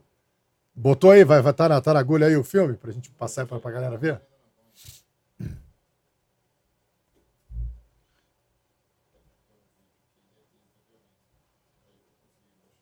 Conseguiu? Senão vou, vou tocando aqui. Então. Fala, fala sobre, fala sobre como se modifica a opinião sobre, sobre os policiais no tempo. Mas aí, aí você foi pro estacionamento do. Te botando. Pô, tu fez merda então. Deve ter feito alguma merda lá no, no, no, no Galo. Nego te tirou de lá porque tu tava um tiroteio todo dia. É, vamos dizer que. Cara, é um morro de Zona Sul. É um morro É. que é curral político de alguém. Entendeu? Geralmente esses morros da Zona Sul, ele, ele tem, tem um político ali que, que comanda aquilo lá. Então, Então eu, eu comecei a aprontar muito. Prender, fazer, acontecer tiro, tiro direto. Deve ter incomodado alguém alguma coisa ali, né? Então me tiraram dali, me deram uma trava. e né? acalmou o morro. Acalmou não, parou de ter tiroteio. É, mais ou menos. né? Coincidentemente. Coincidentemente parou um pouco. Coinc- Entendeu? Então, botaram para tomar conta do estacionamento. Eu vi que aquilo ali não era vida para mim. Aí surgiu a oportunidade de fazer o curso do BOP, né? Que o curso que tinha aberto era o de ação estática. Aí eu me preparei. Bora, vou fazer. Vou sair daqui. Você já, mas você já tinha essa cabeça de ser do BOP desde o Sul, né? Desde o sul. Aí surgiu a oportunidade. A oportunidade surgiu como? As pessoas falaram, vai abrir o curso, aí tu começou a treinar. Aí eu comecei a treinar. Mas tu já, tu já treinava, então. Tu não era um cara, tu não tava, saiu do zero. Você já procurava Não, manter eu tua sempre forma. tive minha, minha forma física. Né? Sempre tive minha forma física. Sempre treinei pouco, mas comecei a me intensificar um pouco melhor. Né? Aí você Quando- fez o curso de ações táticas. de ação Que, estática. que aí você ganha, você se forma, você ganha, você, você ganha o título de raio. Raio. Lembra do, do seu número? Raio, 149. raio 149. Hoje já tá em, eu acho que 800, 700, alguma coisa A assim. gente tem até aqui, ó, que quem tá aqui também, que foi teu aluno, o subtenente Honório. Ah, o Honório. Tá o Honó- aqui também. Honório já foi meu aqui, ó, aluno. Cadê o mestre? Tamo junto, mano. Ele até falou assim, ó, 2 mais 2 é igual a 4 vapo. Aí ele falou assim, ó, ele vai explicar isso hoje. O que, que é isso? 2 É, mais 2 é igual a porque é o 4 seguinte, vapo. É, ser um atirador envolve muito cálculo. Era muito cálculo. Então era somar, diminuir, raiz quadrada, uma série de cálculos. Aí eu, fazia, eu falava, eu resumia pra ele, meu irmão, 2 mais 2 é 4, não é? Vai nesse estudado aí que vai dar certo. Então eu sempre começava. Então o, o Honório era um cara, é, vamos dizer o seguinte, bom combatente, excelente combatente, mas em matéria de matemática o bichinho era meio... Honório, olha só, te entregando aqui. em matéria de matemática ele ficava coçando a cabeça assim, eu tentava... Honório, um grande abraço, meu irmão. Obrigado aí por estar aí com a gente aí, meu irmão. Ele já veio aqui já? Não, ainda não, ainda não. Gente boa. Isso aí também tem um cachê caro também. O Honório é jogador caro aqui também. no- porque ele, ele. Cara, o Honório foi a alguns podcasts, ele tem histórias fantásticas e e ele conta bem a história. Ele- Sim. Tem gente que tem um talento de não é só ter história, mas saber contar a história. Cara, então ele é um cara queridíssimo, assim, né, na internet, como, assim, dentro do- do- do- dos policiais militares, ele é super engajado, tem uma legião de fãs. E, e aí, pô, fica difícil, né? Pô, conseguir. Parará Pão Duro, né? Não, Parará Honório? Pão Duro. Parará Pão Duro. Ele vai vir, ele vai vir. Olha só, o nome do policial é Teodoro, tá? Da, Teodoro. da ocorrência, que era. E ele foi elogiado pela imprensa, pela grande mídia da época, pela ação. Tinha um roubo a banco, a ocorrência é essa. Teve um roubo a banco. Os transeuntes eh, populares informaram a ele que, tinha, que tinham criminosos, em- dois homens numa moto, situação suspeita. Ele foi lá, o cara meteu a mão para ele, ele finalizou. Tá, a gente, o vídeo tá na agulha aí? Tem um fone aí do teu lado? Vem nessa parte embaixo da mesa. Esse vídeo tem áudio. O meu fone não tá aqui. Tem, tem, Tem? Dele é show. Show. Bota pra, pode botar só pra você que eu já ouvi já ali umas duas vezes antes de pegar aí o vídeo na Essa agulha aí. reportagem. Essa é a reportagem. Tudo pronto? Isso. Abre a tela para os nossos espectadores. E essa aí foi a ocorrência, pessoal. de banco volta à Praça do Confronto em Ipanema, no Rio, e é cumprimentado por moradores. O cabo Teodoro assistiu com os colegas às cenas mostradas com exclusividade pelo Jornal Nacional. Dramática ação da sua carreira policial. Um flagrante de violência que o Jornal Nacional mostrou ontem com exclusividade. Depois de assaltar um banco, dois homens aguardam uma moto. O cabo Teodoro é avisado por um guarda municipal. Se aproxima dos motoqueiros com um revólver na mão. Vai revistar um dos homens que tenta sacar uma arma. A reação é imediata. Os dois O que estava na garupa usava documentos falsos e tinha ficha criminal. O policial revia a cena reportagem no batalhão, ao lado do comandante e de outros policiais. Do fim, recebeu um elogio. Mais uma vez, você está de parabéns. Uma ação corajosa, destemida. Isso aí. Soldado, à época. Tava, tava pulando a fogueira, né? Soldado fogueira Teodoro. apagou nessa hora. Soldado Teodoro. Qual é o nome desse comandante que cumprimentou ele? É sabe? João Carlos. Agora eu lembrei. Legítima defesa clara, né? Atual ou eminente ali. E Pub é, é um rapaz assim, um policial Calmo, né? tranquilo. Calmo, sereno, sereno. Sereno.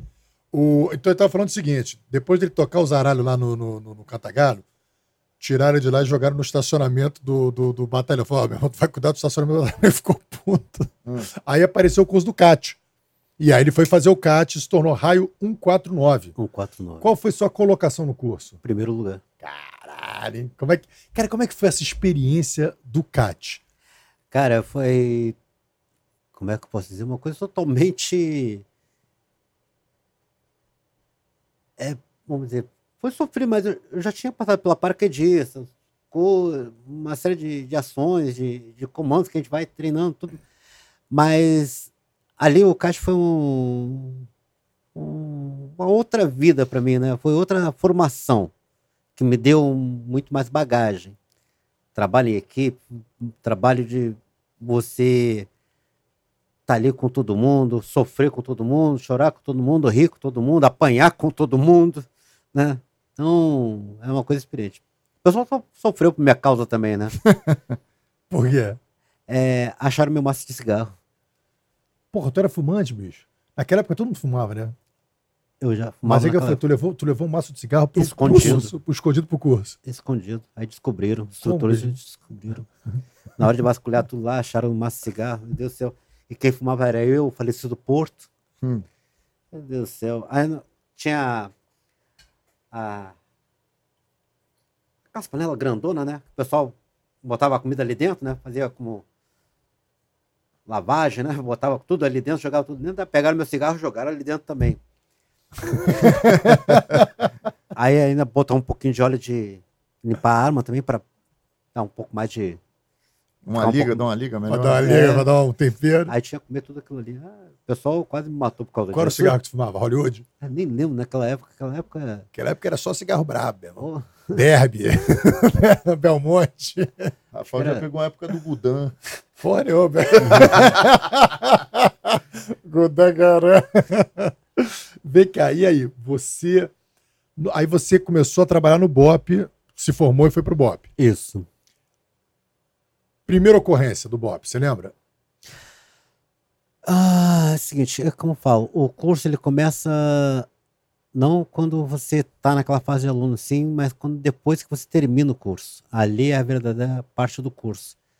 Que o BOP tem uma coisa de peculiar. Não adianta você fazer o curso, você tem que mostrar porque você foi pro BOP. Não é só fazer o curso em si.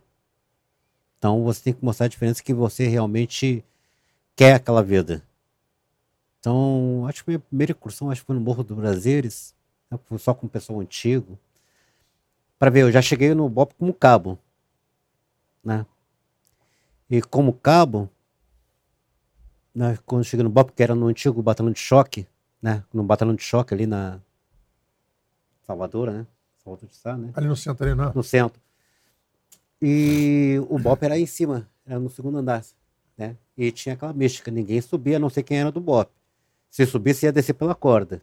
E tinha isso aí realmente. Então, quando eu cheguei lá, já cheguei como cabo, né? Aí tinha um monte de soldado lá.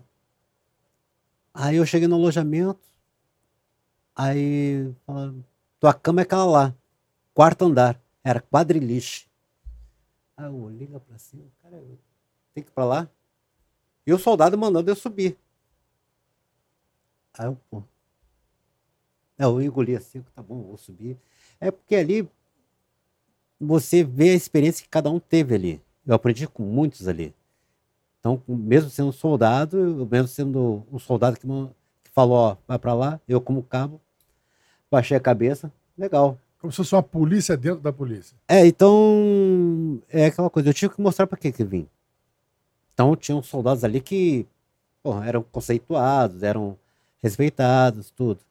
Mesmo eu sendo cabo, eu tinha que baixar a cabeça e, e ouvir aquilo ali. Então, a hierarquia dentro do BOP, né, às vezes não é por causa da divisa que você tem, e sim pela experiência que você tem. Uhum.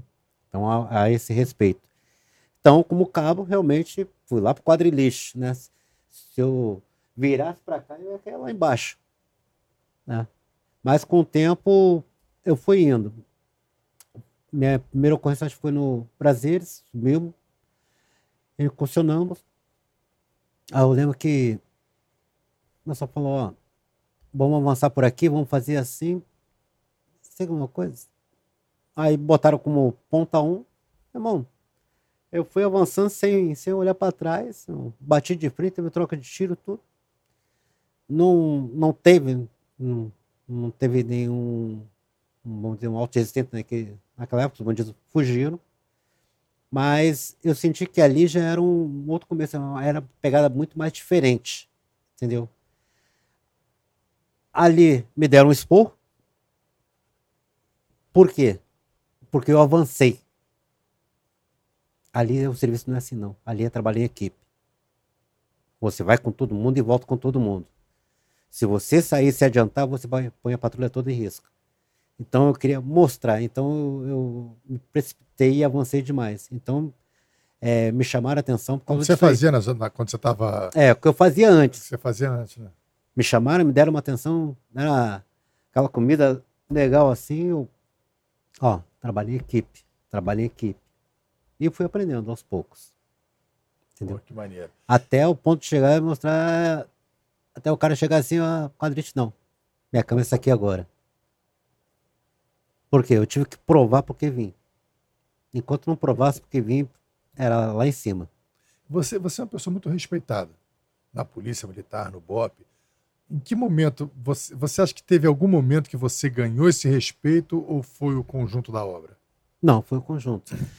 É, você adquire o respeito não pelas suas ações que você faz na rua, mas na maneira que você trata as pessoas, seus pares. Entendeu? Eu sou um cara de é, ouvir meus pares. Eu sou um cara muito disciplinado, respeitar a hierarquia. E mostrar o seguinte, então eu sempre te criei aquela situação seguinte, ó, eu era o primeiro a entrar na favela e era o último a sair quando comandava minhas patrulhas. Então eu não vou pedir que alguém faça alguma coisa que eu não possa fazer. Então eu subia na frente e descia por último. Sempre foi assim. Então isso foi adquirindo respeito. Não aquela coisa de me pôr, vamos fazer isso, aquilo, tudo. Ah, eu quero que faça isso. Não. Você tem que ouvir. Porque muitas vezes vai para determinado local, tu não conhece bem o local. Não conhece todas as favelas do Rio de Janeiro. Então tu vai ouvir aquele cara ali, ó, vai por aqui, faz isso, ó, vamos fazer assim. Então você trabalha em conjunto. Aprendi a trabalhar em equipe dentro do BOP. Porque a minha vida depende dele e as dele dependem de mim. Entendeu? E eu nunca deixei ninguém na mão e sempre estava junto com eles. Todo momento. E, e, e aonde que o, o sniper, o, o atirador de precisão, entrou na sua vida? Em 2000, aliás, já na, na paraquedista, na época de 85, eu fui um dos melhores atiradores da paraquedista, com o FAL. Não é mais, foi só aquela situação ali. Mas em 2000, eu fui fazer um estágio de operações especiais na Marinha, que eles chamam de Comanfim, né? É um curso de 30 dias. Fiz aquele estágio ali de operações especiais, onde um dos modos era o tiro de precisão. Mas sabe como é que é curso de tiro de operações especiais, né? Ó, é muita porrada, é correria, é estresse. Ó, tem a luneta, mexe aqui que vai subir. Esse lado aqui, mexe aqui que vai pro lado. E assim. Então, e eu gostei dessa matéria. Eu gostei dessa parte. Foi um dos módulos que eu mais gostei. Então, quando eu voltei, terminei o curso, voltei pro batalhão, tinha um, um velho G3 lá, né? Um HSG1, né? Com amaciador de gatilho, uma luneta de seis vezes de aumento. Aí comecei a treinar, treinar, treinar, treinar, ao ponto de atirar na boca da garrafa e estourar o, o fundo dela sem quebrar o gargalo. Pô, tu botava a garrafa assim de frente. Isso. Atirava, Aí tu acertava atirava, ela entrava aqui dentro e, e estourava o gargalo. Aí eu achava que era o cara, né? É, mas é muito enganoso. Não é bem assim, não. Com o tempo eu, eu vi que tinha muitas situações. Então, você ter uma habilidade é uma coisa, mas você ter que ter o conhecimento é essencial. Então, praticamente tudo que eu aprendi no tiro de precisão, a, a princípio, foi na prática. Praticando, treinando, fazendo, né? Aí em 2003 fui fazer o curso no COT da Polícia Federal. Mas só uma pergunta: quando você atirou na boca do gargalo lá, entrou, e você achou que era o cara, Isso. quando é que você descobriu que você não era o cara? Porque quando teve uma situação de um confronto, eu atirei num, num- um, um elemento que estava com fuzil para neutralizar ele. Cara, o, o tiro saiu muito abaixo. Eu fiquei pensando, caramba, o que que tá vendo? Você não neutralizou. Não. Aí eu fiquei pensando, poxa, será que o fuzil, bati o fuzil, alguma coisa? Aí teve a situação, voltei pro batalhão, botei lá a garrafinha de novo. O tiro saiu lá, bonitinho. Eu, o que que houve? Aí que eu fui aprender que existia uma coisa chamada queda balística. Então, como eu estou dizendo, tudo que você que eu aprendi a princípio no tiro de precisão, né, é, foi na prática, correção de vento, é, queda balística, tudo isso aí foi Mas Você moldando. sabia se você estava ligado no vento ou não? Você ia ajeitando. Não, tinha que estar. Você eu ficava ajeitando o percebia, porque atirava, tinha vento, errava. Quando não tinha, acertava. Então, aí você começa a perceber a diferença que tem. Se uma corrente de vento batia, determinada distância caía tanto, determinada distância caía tanto. Eu, cara, mas não tinha a noção técnica sobre isso. Eu fui adquirir essa noção técnica em 2003, quando fui fazer o curso do COT, da Polícia Federal. Né, Lá eu tô como atirador 018 do COT. Aí lá você aprendeu que 2 mais 2 é, É igual a 4 vapo. 2 mais 2 é 4 vapo. É, cálculo é tudo. É tudo no tiro de precisão. E é muito cálculo. Não E pensa qual que... cálculo? Como é que é? Velocidade versus. Ah, tem uma coisa bem simples. Você trabalha muito com MOA, né? Trabalha muito com MOA, que MOA é minuto de ângulo. Né? E o cálculo é bem simples. Né? O cálculo é. A fórmula do MOA é um cálculo bem simples. Entendeu? É. Duas vezes o raio, vezes o pi, dividido por 360, dividido por 60, multiplicado por 100. É um cálculo que você faz de cabeça hoje. Era esse que fudia a cabeça do Honório? Ah, Era ele ficava apavorado. ele, ficava, ele ficava apavorado com matemática. E vem cá, aquela cena que eu vi uma vez, uma vez uma cena que eu, que eu não, eu não acreditava. Era, era- parecia que acho que era do Bop. Que o comando. Não sei se era você que estava nessa cena. O cara tava lá na casa do chapéu, deitado, e o outro assim, assim, atira aqui, não sei o quê. E o cara, ele do lado do alvo. Era eu. Era você que mandava ele atirar, Uhum. e aí o cara pegava e atirava. Eu falava, meu irmão, tem uma tá- reportagem do Fantástico. Se botar assim, treinamentos de atiradores de elite do BOP, reportagem do Fantástico, eu ficava do lado do alvo. Aí perguntar, pô, tu vai ficar no lado do alvo? Eu fico. Por quê? Fui eu que treinei garotos. cara. Tu consegue encontrar treinamento dos atiradores de elite. Reportagem Fantástico. fantástico. Era eu que ficava do lado do alvo. Por quê? O pessoal perguntava, vai ficar? Não fico. Foi eu que treinei esse pessoal. Se eu não confiar neles, como é que a população pode confiar no atirador? Tu ficar com medo, não. Não, eu sabia que eles atiravam bem. Ou, é, é aquela coisa. Meu e não modo, eram recrutas, né? meu modo de, de ensino sempre foi aquele bem, bem rústico. Eu não tinha PowerPoint, não tinha apostila, não tinha nada. Tudo era no quadro branco, escrevendo, explicando cálculo por cálculo, explicando parte por parte de como é que é. Por exemplo, eh, essa conta é uma conta simples né, de se fazer. Quando você raciocina. É, quando você fala duas vezes o raio, o que, que é o raio? Ah, metade do diâmetro. Tá? Então, se eu estou a 100 metros, é duas vezes 100, é 200.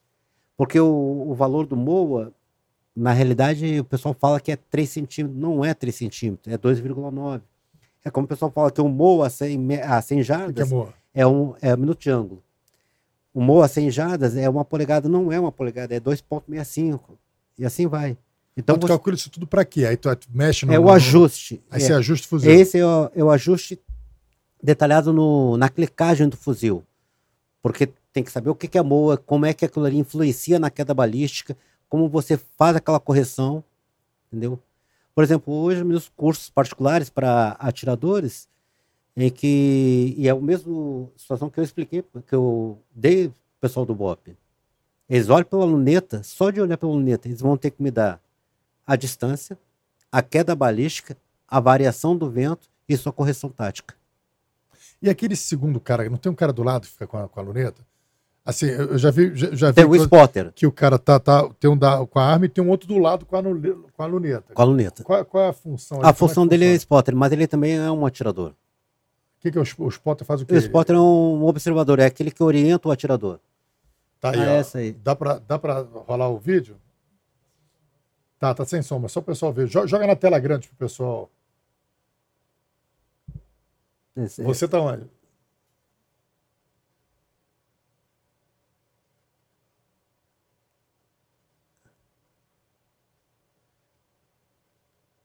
Cara acertando no estojo.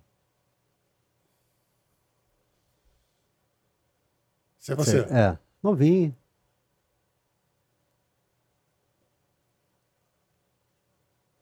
A moeda lá.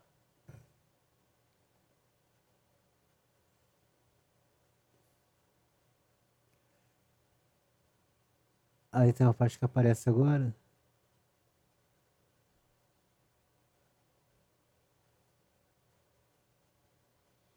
É um treinamento muito intenso, é, os caras treinam direto. Ao ponto de eu confiar o cara fazer um disparo. Aqui tá, ah, eu fico ali, aquele ali sou eu, fico aqui. Aqui onde é que fica o alvo? E eu fico aqui. E o cara lá em cima. Olha lá, lá em cima.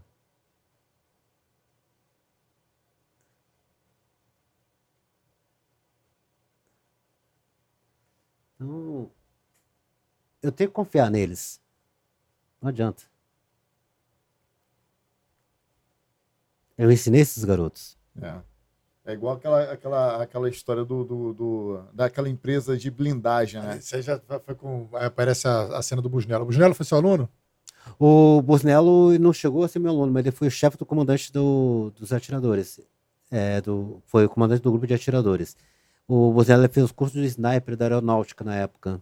Né, em, acho que foi em Canoas, se não me engano. O Busnello esteve aqui com a gente já. Agora, Gente boa. o, o Roca, ocorrência do ônibus 174, você estava nessa ocorrência? Não, eu tava de folga nesse dia. Mas quando eu soube dessa ocorrência, eu tava até num, num shopping. Né? Acho que foi em 2000 isso, né? Mais ou menos 2000, 2001. Por aí, era a época do governo Garotinho, uma gestão dessa aí. Então, assim que soube da situação da ocorrência, é, retornei pro batalhão, mesmo de Uhum. folga, porque a gente tinha. É, tu ver, o BOP tinha uma coisa de, de especial. Acontecia algumas coisas, al- alguma situação que precisasse, não era preciso te chamar. Entendeu? Você já sabia que, que havia uma necessidade de ter um efetivo, então você já ia. Eu acho que foi isso, foi isso que aconteceu com, até com o Coronel Batista, né? Ele soube que estava tendo uma ocorrência, ele foi para lá, foi um dos primeiros a chegar também. Tá, aí tu, tu foi pro batalhão, e aí? Aí eu fui pro batalhão, aí quando cheguei no local praticamente já, já tinha acontecido todos os fatos já. Então, porque eu soube a- na parte da, da tarde, né? Já de, Uhum. de tarde, aí até chegar no batalhão, quando eu cheguei já, já para ir pro local já tinha ah, já houve o desfecho da operação. Então eu não participei diretamente daquela operação. E qual a tua análise sobre essa e o que fez a diferença dessa ocorrência para aquela na Tijuca, cujo atirador, se não me engano, foi o, o Coronel o Busnello. aquela outra na Ponte Rio-Niterói? É, eu acho que a. Quando a- naquela situação do 174, houve grandes oportunidades de, de ter um saldo né, positivo nessa operação, naquela ocorrência. Entendeu? Mas, pelo que eu soube, houve uma certa interferência política em relação a isso. Então, quando começa a, a misturar política com força de segurança pública, é, eu acho que o, deu esse resultado que deu. Acho que aguardaram demais, esperaram demais, né? Enquanto poderia ter tido um outro resultado. Mas eu, o que eu posso falar é os boatos que eu vi, que realmente houve uma interferência política em si. Mas poderia ter se finalizado melhor. A, é, segurança pública é muito sensível, né? Acho que quem que quem o executivo selecionou, selecionou porque se selecionou, selecionou porque confia, já que confia, dá autonomia e deixa trabalhar, né? Sim. E ali foi um. Aquele 174 também foi um divisor de águas pro Bob. Entendeu? Aprendeu muito com nossos erros ali. Então ali começou a, a realmente o Bob começou a ter uma, uma preocupação maior, maior em relação a ter um treinamento específico com aquilo ali. Então começou a ter origem do grupo de negociadores, o grupo de resgate e retomada, que é o GRR, é, o grupo de atiradores. Então, começou a, a se formar, a ter base para sustentar uma situação de crise. Né? Então, aquilo ali realmente foi um divisor de água para o BOP. Ensinou muito aquela ocorrência para gente. Entendi. O, o Roca, é verdade que você foi baleado no complexo do Alemão? Fui, em 2001. Como é que foi essa ocorrência? Trabalhava numa, na equipe, agora não sei se era a Charlie ou a Bravo, não estou lembrado agora. Trabalhei nessas duas. E a equipe era composta com 20 e poucos homens. Uhum.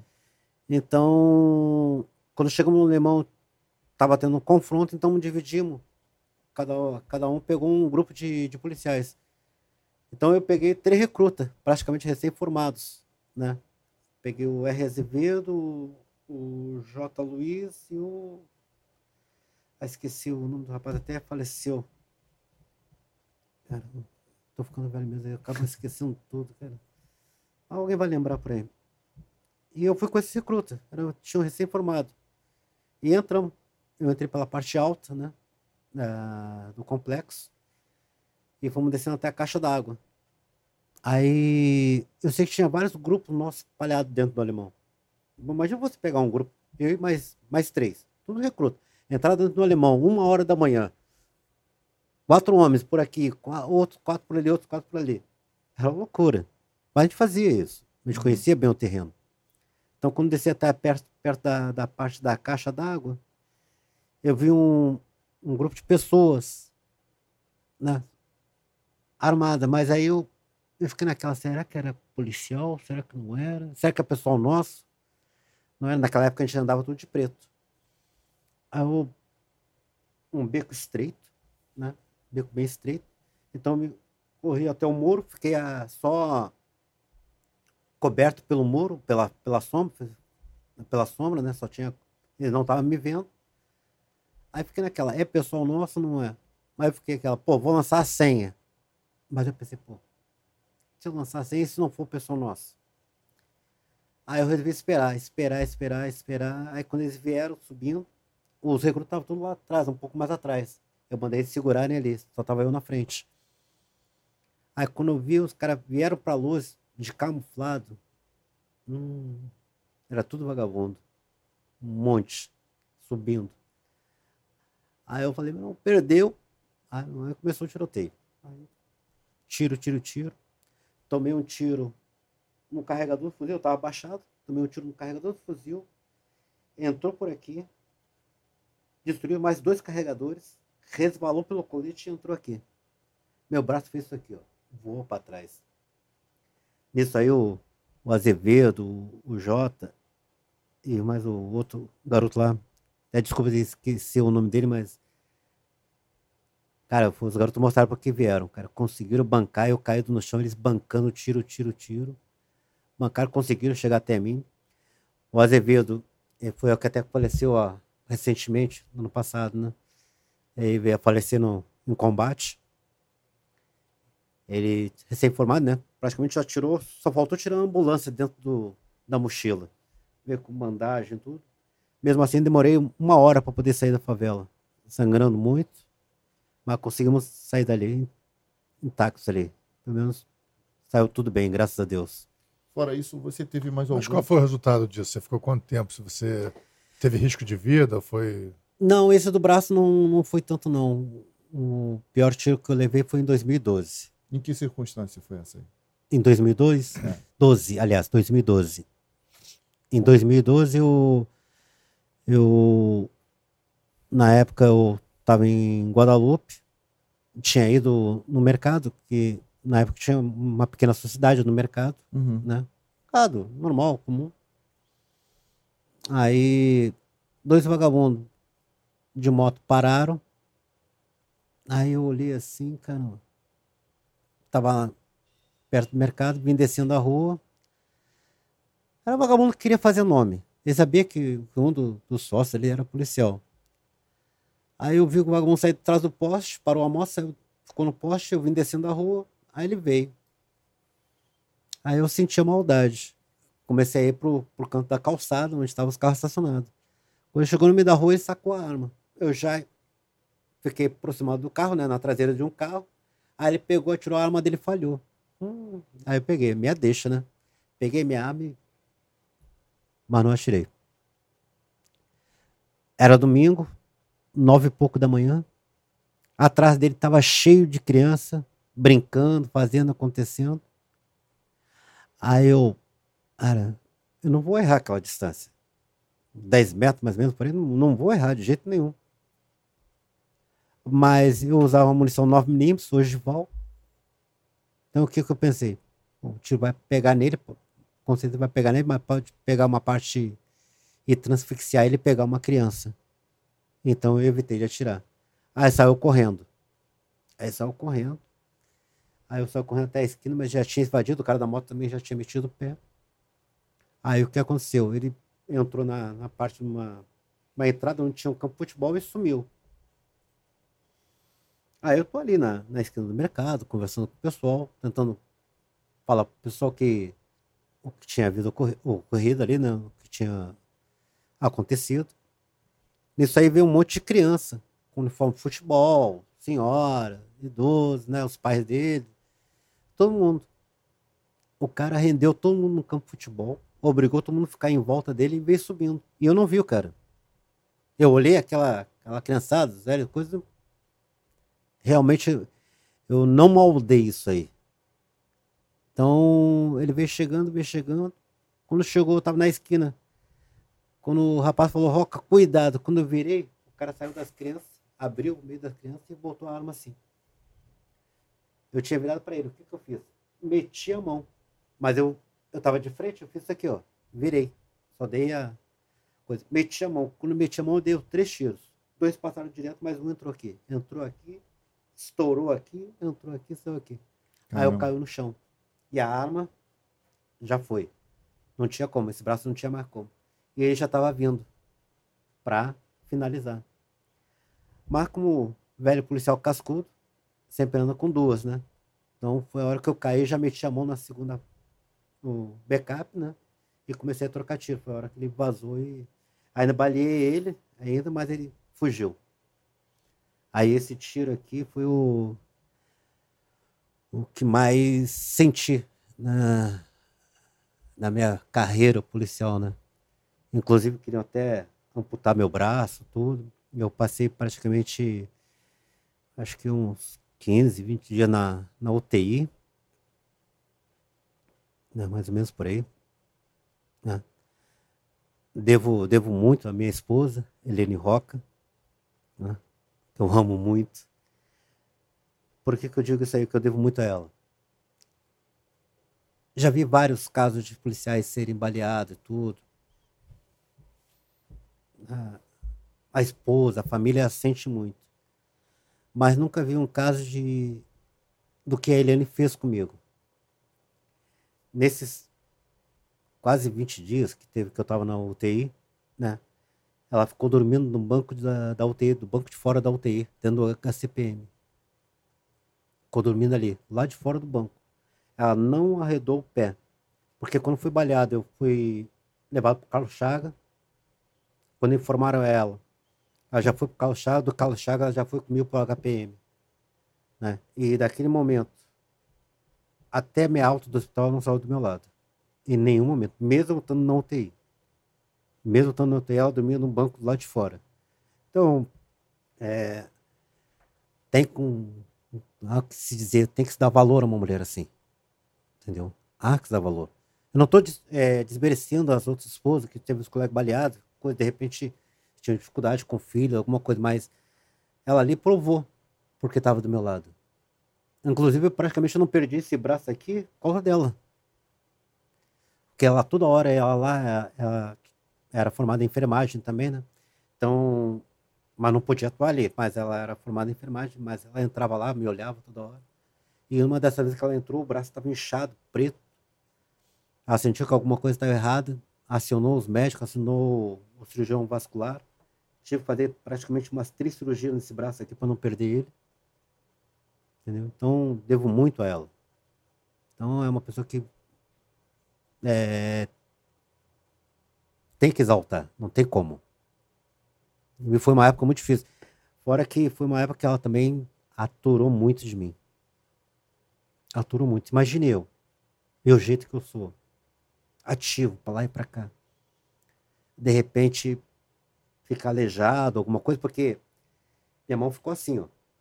Ficou assim, minha mão. Eu, para pegar um copo d'água, eu tinha que fazer isso aqui, ó. Eu jogava o braço para cá, tinha que pegar assim, para poder pegar. Não tinha força na mão, não tinha nada. E foi uma época que eu entrei muito em depressão, fiquei, pô, caramba, vou ficar aleijado, vou ficar, ela sempre me dando força, não, vai fazer fisioterapia, tu vai recuperar, não sei o quê. Aí até um ponto que eu ficava pensando, cara, não quero ficar minha arma assim em cima da mesa, eu tentava pegar a arma, desmontar, não conseguia. Aí ela via que eu tava numa situação. A única que ela falou é o seguinte, ó. Se tu tá pensando em se matar, não faz isso não. Se fizer, faz longe da minha cozinha, que eu não quero minha cozinha suja de sangue. Vai lá pro quarto. Assim mesmo. Então, é, foi uma pessoa que realmente me deu muita força. Né? E voltei. Voltei de novo para ti. Aliás, praticamente ela me expulsou de casa, né? Porque eu ia fazer fisioterapia, voltei a recuperar aos poucos o movimento. Aí tinha que ir para a junta médica. Né? Os médicos davam mais dias, aí eu ficava, ficava em casa, ela não aguentava me viver em casa. Então, até o ponto que ela foi numa junta médica comigo, ela chegou, doutor, ele tá bom. Ele tá bom para trabalhar, pode lá, pode fazer. Porque se não se matar, eu vou matar ele. Então, tira ele de casa, põe ele de volta pro serviço. Eu, dito feito. Voltei pro serviço, voltei aos pouquinhos, gradativamente, até me restabelecer todo por completo. Foi uma época. E, e, tem notícia do vagabundo que te, te malhou? O que aconteceu com ele? É, eu soube informação que ele, é, mataram ele, ou teve. Pessoal, próprio pessoal do tráfico também. Que depois começou, o pessoal do bloco começou a fazer incursões, incursões, incursões lá, né? Então, ele pagou o preço também. Olha, tem uma mensagem aqui do Juan Roca. Ah, essa, meu filho. Essa história foi tensa, mas o senhor venceu mais uma vez. Te amo, pai. Um abraço. Meu filho, Juan. Meu filho Juan e André sofreram muito também. Tem o André, tem uma mensagem do André também, não tem? Viu a mensagem do André aí, ó? Isso é muito maneiro, isso é muito maneiro. Não. Vamos lá. A minha família toda sofreu com esse tiro aí que eu, que eu coisa.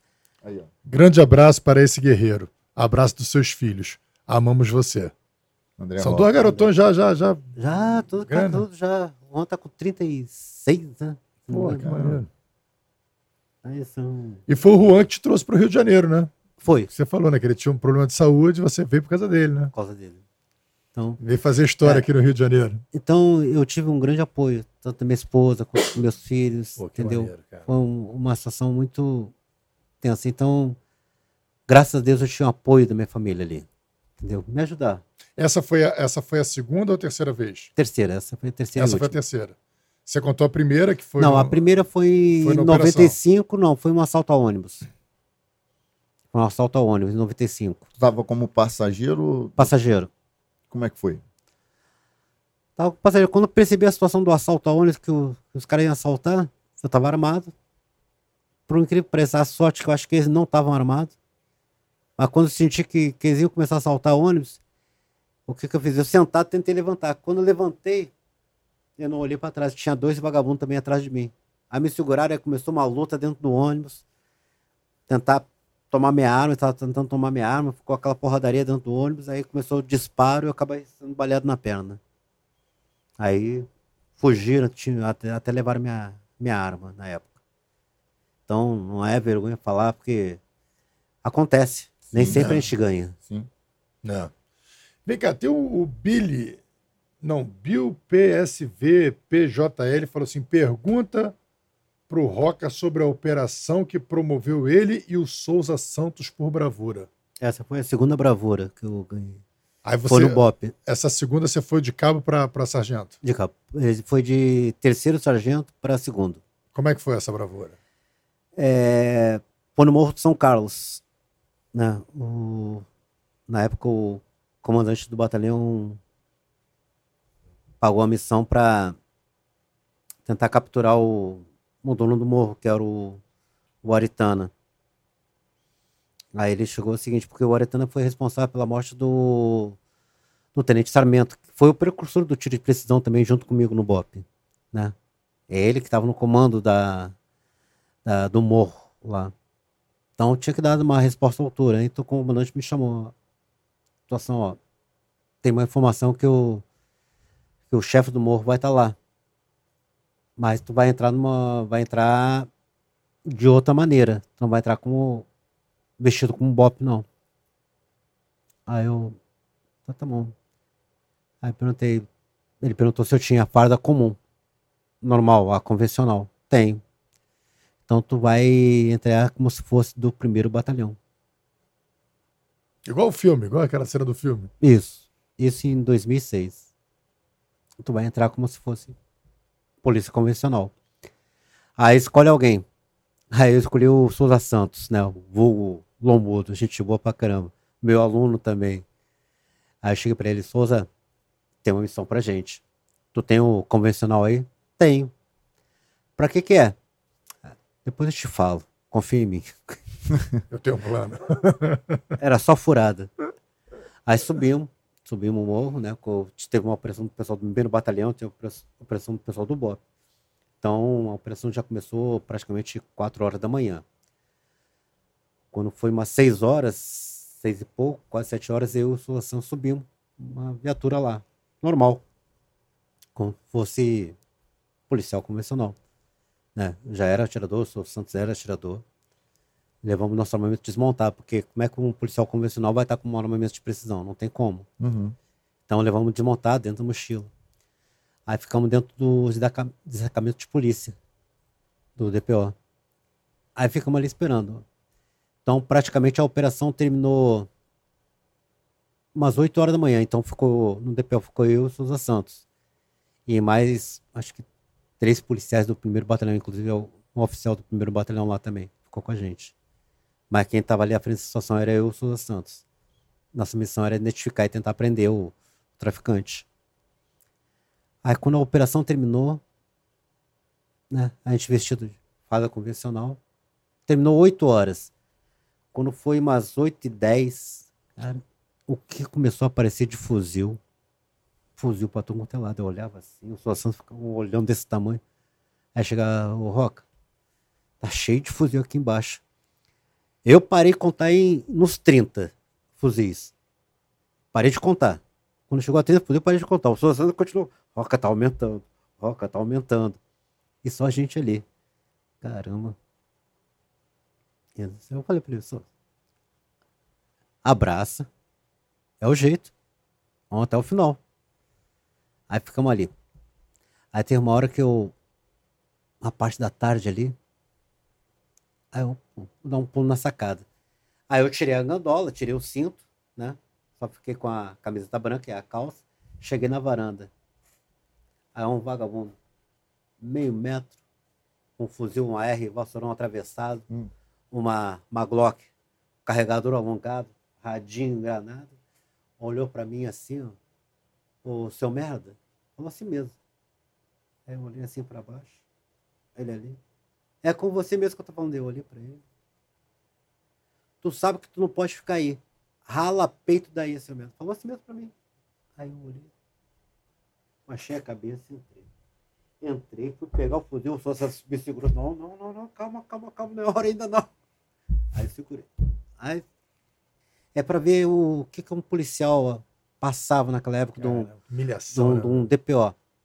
Não é questão que ele não tem disposição, mas o que, que dois, três policiais no meio de, um- de um- uma É. comunidade, cercado por mais de 30 vagabundos, pode fazer? Me diga. Ah, vai dar tiro? Até a tropa conseguir chegar lá, passou a correr, esses policiais já estão todo mundo morto. Então, o pessoal tem mania de dizer, ah, policial DPO é regado, é isso, é aquilo. Muitas vezes não. Às vezes não é nada disso. O que, que o cara pode fazer numa situação cercado por 30 vagabundos? Não. Vai fazer o quê? Então, ele estava ali praticamente num morro ali como se fosse um uma assistência social, qualquer coisa, se precisasse pra alguém levar alguém para o hospital, fazer alguma coisa, uma briguinha de família, alguma coisa assim, mas vai fazer o que ali? Não, então, muita gente fala, ah, o pessoal do DPO é regado. Não, não tem como. O que, que você faria cercado por 30 vagabundo? Vai dar tiro em todo mundo, vai morrer. Não tem como. O policial tem que voltar vivo para casa. É o ímpeto daquela coisa de policial. Ah, não vou deixar. Não tem como. Gente- Então, como eu trabalhei em batalhão convencional, eu sei como é que é isso. Eu sabia que o pessoal do DPO passava. Rocinha, Vigigal. Eu trabalhava em RP, trabalhava em Patamo. Era diferente. Diferente do trabalho de DPO. Então eu senti, eu senti que o pessoal passava. Então quando eu tomei aquela situação, fiquei dentro do DPO, cercado por mais de 30 vagabundos, eu imaginava o que, que aqueles policiais poderiam fazer. Policiais que não tinham um treinamento específico de combate. Não. Muitas vezes eram recrutas que estavam ali. Uhum. Muitas vezes até veteranos que estavam lá, é, pessoal em final de carreira que botavam ali. O que, que eles iam fazer contra 30 vagabundos armados de fuzil? Errado é quem julga eles sem saber o que, que eles passam. Não. Verdade. E O que foi- coloca na situação, e né? como é que se desenrolou essa missão aí, no final? No final identificamos o, o, o traficante, o Aritana, né? É, teve a identificação confirmada, né? Aí eu sou assim, vamos lá, vamos. Quando a gente começou a sair para a situação, foi a hora que começou o tiroteio. Então, um dos primeiros alvos nossos já foi logo ele. Que ele estava cercado de. estava descendo de moto, ele mais umas quatro motos, assim, duas de cada lado, mais ou menos. O cara com ponto 30, com, com AR e tudo. Tinha um cara que estava pilotando, estava com fuzil e ele atrás. Então, quando a gente já começou a entrar para pegar ele, para tentar prender, né? Como dizer assim, né? Foi a hora que começou o salseiro. Quando começou o salseiro, foi. Eu e o Santos já miramos neles. Aí já pegamos logo. Nisso aí, aí imagina, mais de 30 fuzil dando tiro em cima de você. Mas tudo já estava definido já com, com, a, com a equipe do BOP. Pra ver, o blindado demorou mais ou menos uns oito minutos para chegar até onde estava. Mas sabe o que é? Oito minutos de eternos que nunca passa? Mais de 30 fuzis, granadas jogando em cima de você Vocês dois bancando. né? e nós dois bancando. O DPO ficou furado, que nem uma Peraí, peneira. vocês, vocês identificaram o, o Aritana. Isso, Lá do DPO mesmo, daquele lugar que você não podia ficar, você efetuou o disparo. isso. Pegou o Aritana. Peguei. E aí o, o Aí o inferno mundo desceu sobre a desabou. terra. É Começaram a atirar pra cima do, do, do, do- do DPO. meio direto. Ficou mais furado que um queijo suíço aquilo lá. Granada, tudo. E vocês conseguiam trocar com ele? Vocês tinham como, como, como botar a cara ali ou ficaram dali de baixo? Não, é, é, Ficamos ali de- dentro do DPO, ali da, é, na parte de cima, trocando tiro com eles. Não deixando eles entrar no DPO, porque estavam jogando próximo, jogando granada, né? Então foi um tiroteio, um salseiro daquele ali. Foram oito, praticamente oito minutos ali que, de inferno, que nunca passava. E o Souza Santos comigo ali. É, tinha mais, um, como eu falei, tinha mais uns dois ou três do, do, do primeiro batalhão, mas eles estavam tomando parte contra da parte de trás ali, mas toda, todo embate mesmo veio ali pela frente. Caramba, bicho. E quando, e quando o Bob chegou, como é que foi? Sabe aquela coisa de alívio que. eu nunca fiquei tão feliz de ver a equipe ali. E o, e o, e o que te chegou, deu pra pegar? Também foi. Foi também. Foi de. Foi, de, Foi, porque estava dando tiro foi na pro gente, um céu. Foi pro mais céu. próximo. Virou um anjo. Um anjo. Era um que estava mais, Mais um próximo. anjo. Então, é. É, uma situação difícil, entendeu? Você passar por aquilo ali. Pô, Entendeu? aquilo é- foi, foi uma bra... Isso é uma bravura mesmo. Você botar. é uma bravura Pelo amor de. Deus, você botar. Pô, Porra. não tem nem indiscutível, né? Bravura indiscutível. foi, foi quase. Não, não foi um Troia, mas foi uma. Vocês entraram lá disfarçado, né? Como se fosse o. fa- fazer Não, aquela o- rotina do DPO. É chegam aquela coisa, eu não fiz nada de errado. Eu entrei vestido de policial.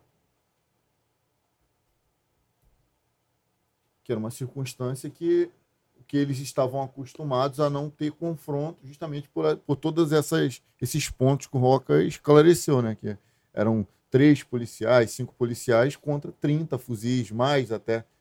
Então e não não tinha o que fazer, ficava ali para dar assistência, assistência, fazer assistência social, né? conduzir uma ocorrência de, de, de discussão de família até a delegacia, mas não dava para combater o tráfico efetivamente com cinco policiais. Mas o curioso é que no, no Tropa de Elite 2 tem uma cena dessa, né? Que o pessoal do BOP vai para um DPO, Uhum. todos com, com uniforme é, padrão, né? Da, da- É, da- normal. normal.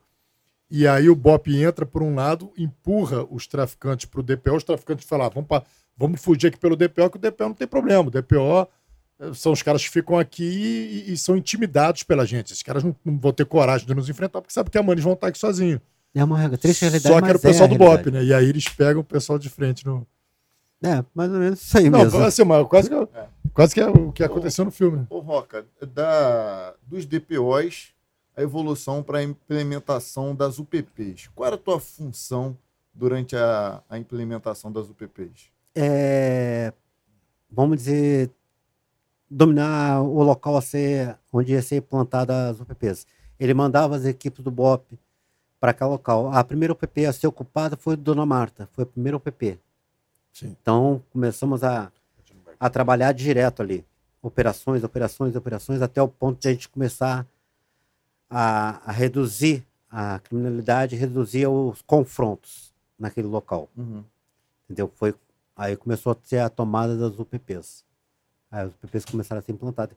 Então, praticamente, eu trabalhei em todas as ocupações das UPPs. Foi nessa ocupação do Dona Marta que você teve ocorrência com, com o doutor Alfredo e o doutor Vitor César? É que eles ficaram ali tomando uma saraivada de bala. o Alfredo, o Alfredo lembra que estava ali. O Alfredo tomou, acho que tomou uma saraivada de tiro ali. O, o Alfredinho foi teu aluno. Alfredinho foi mais isso em São Paulo, Uhum. né? Em São Paulo. Eu conheço o doutor Alfredo, o doutor Vitor de mais de décadas, É mesmo. entendeu? É, já tem mais de uma década que eu conheço eles. Tu conheceu o doutor Vitor como? Em São Paulo. No, no curso de tiro. É, porque ele era muito ligado a amigos né, em comuns que a gente tinha, que era o Vicente Ancona, Uhum. o Ailton, o Fukuoka, que era chefe do, do, do GER lá de São Paulo, chefe do Geraldo Garra de São Paulo, né? Inclusive eu, eu me chamavam para dar alguns treinamentos para eles lá. Então eu comecei a ir para São Paulo dar treinamentos para esse pessoal da Polícia Civil. E o doutor Alfredo e o Vitor também eram muito amigos próximos deles. Então eles Uhum. participavam de alguns treinamentos. Porque o Alfredinho tinha sido policial civil lá antes de se Isso. tornar delegado. Tinha sido Ah, delegado civil lá antes de se, se tornar delegado federal, né? Não sei se foi aqui no Rio ou de São Não Paulo. foi em São Paulo. São Paulo. Ele foi delegado civil lá Então, em ele São tinha Paulo. bastante conhecimento com o pessoal de São Paulo. O Vitor também já uniu isso aí. Agora, deixa eu te perguntar uma coisa. Como é que foi a, uma invasão no Vidigal que vocês saíram aplaudidos pela população? Ah, isso aí foi um, uma guerra de comando, troca de comando, de, de facções. Né? É, começou informações que tinham vários elementos armados no Vidigal.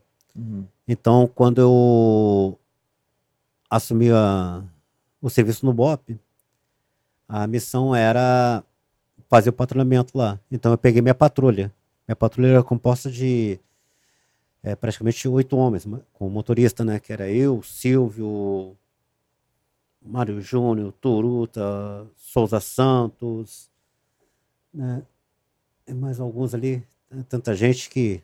Pois. Então começamos a patrulhar pela mata, logo de manhã cedo. E foi o dia todo, para cima e para baixo, rodando, subindo, descendo e nada. Vasculhando todo o Vidigal. Nada, nada, nada. Aí subimos até a parte alta lá, o Arbrão. Aí depois descemos. Aí no de tardezinha assim, mais ou menos.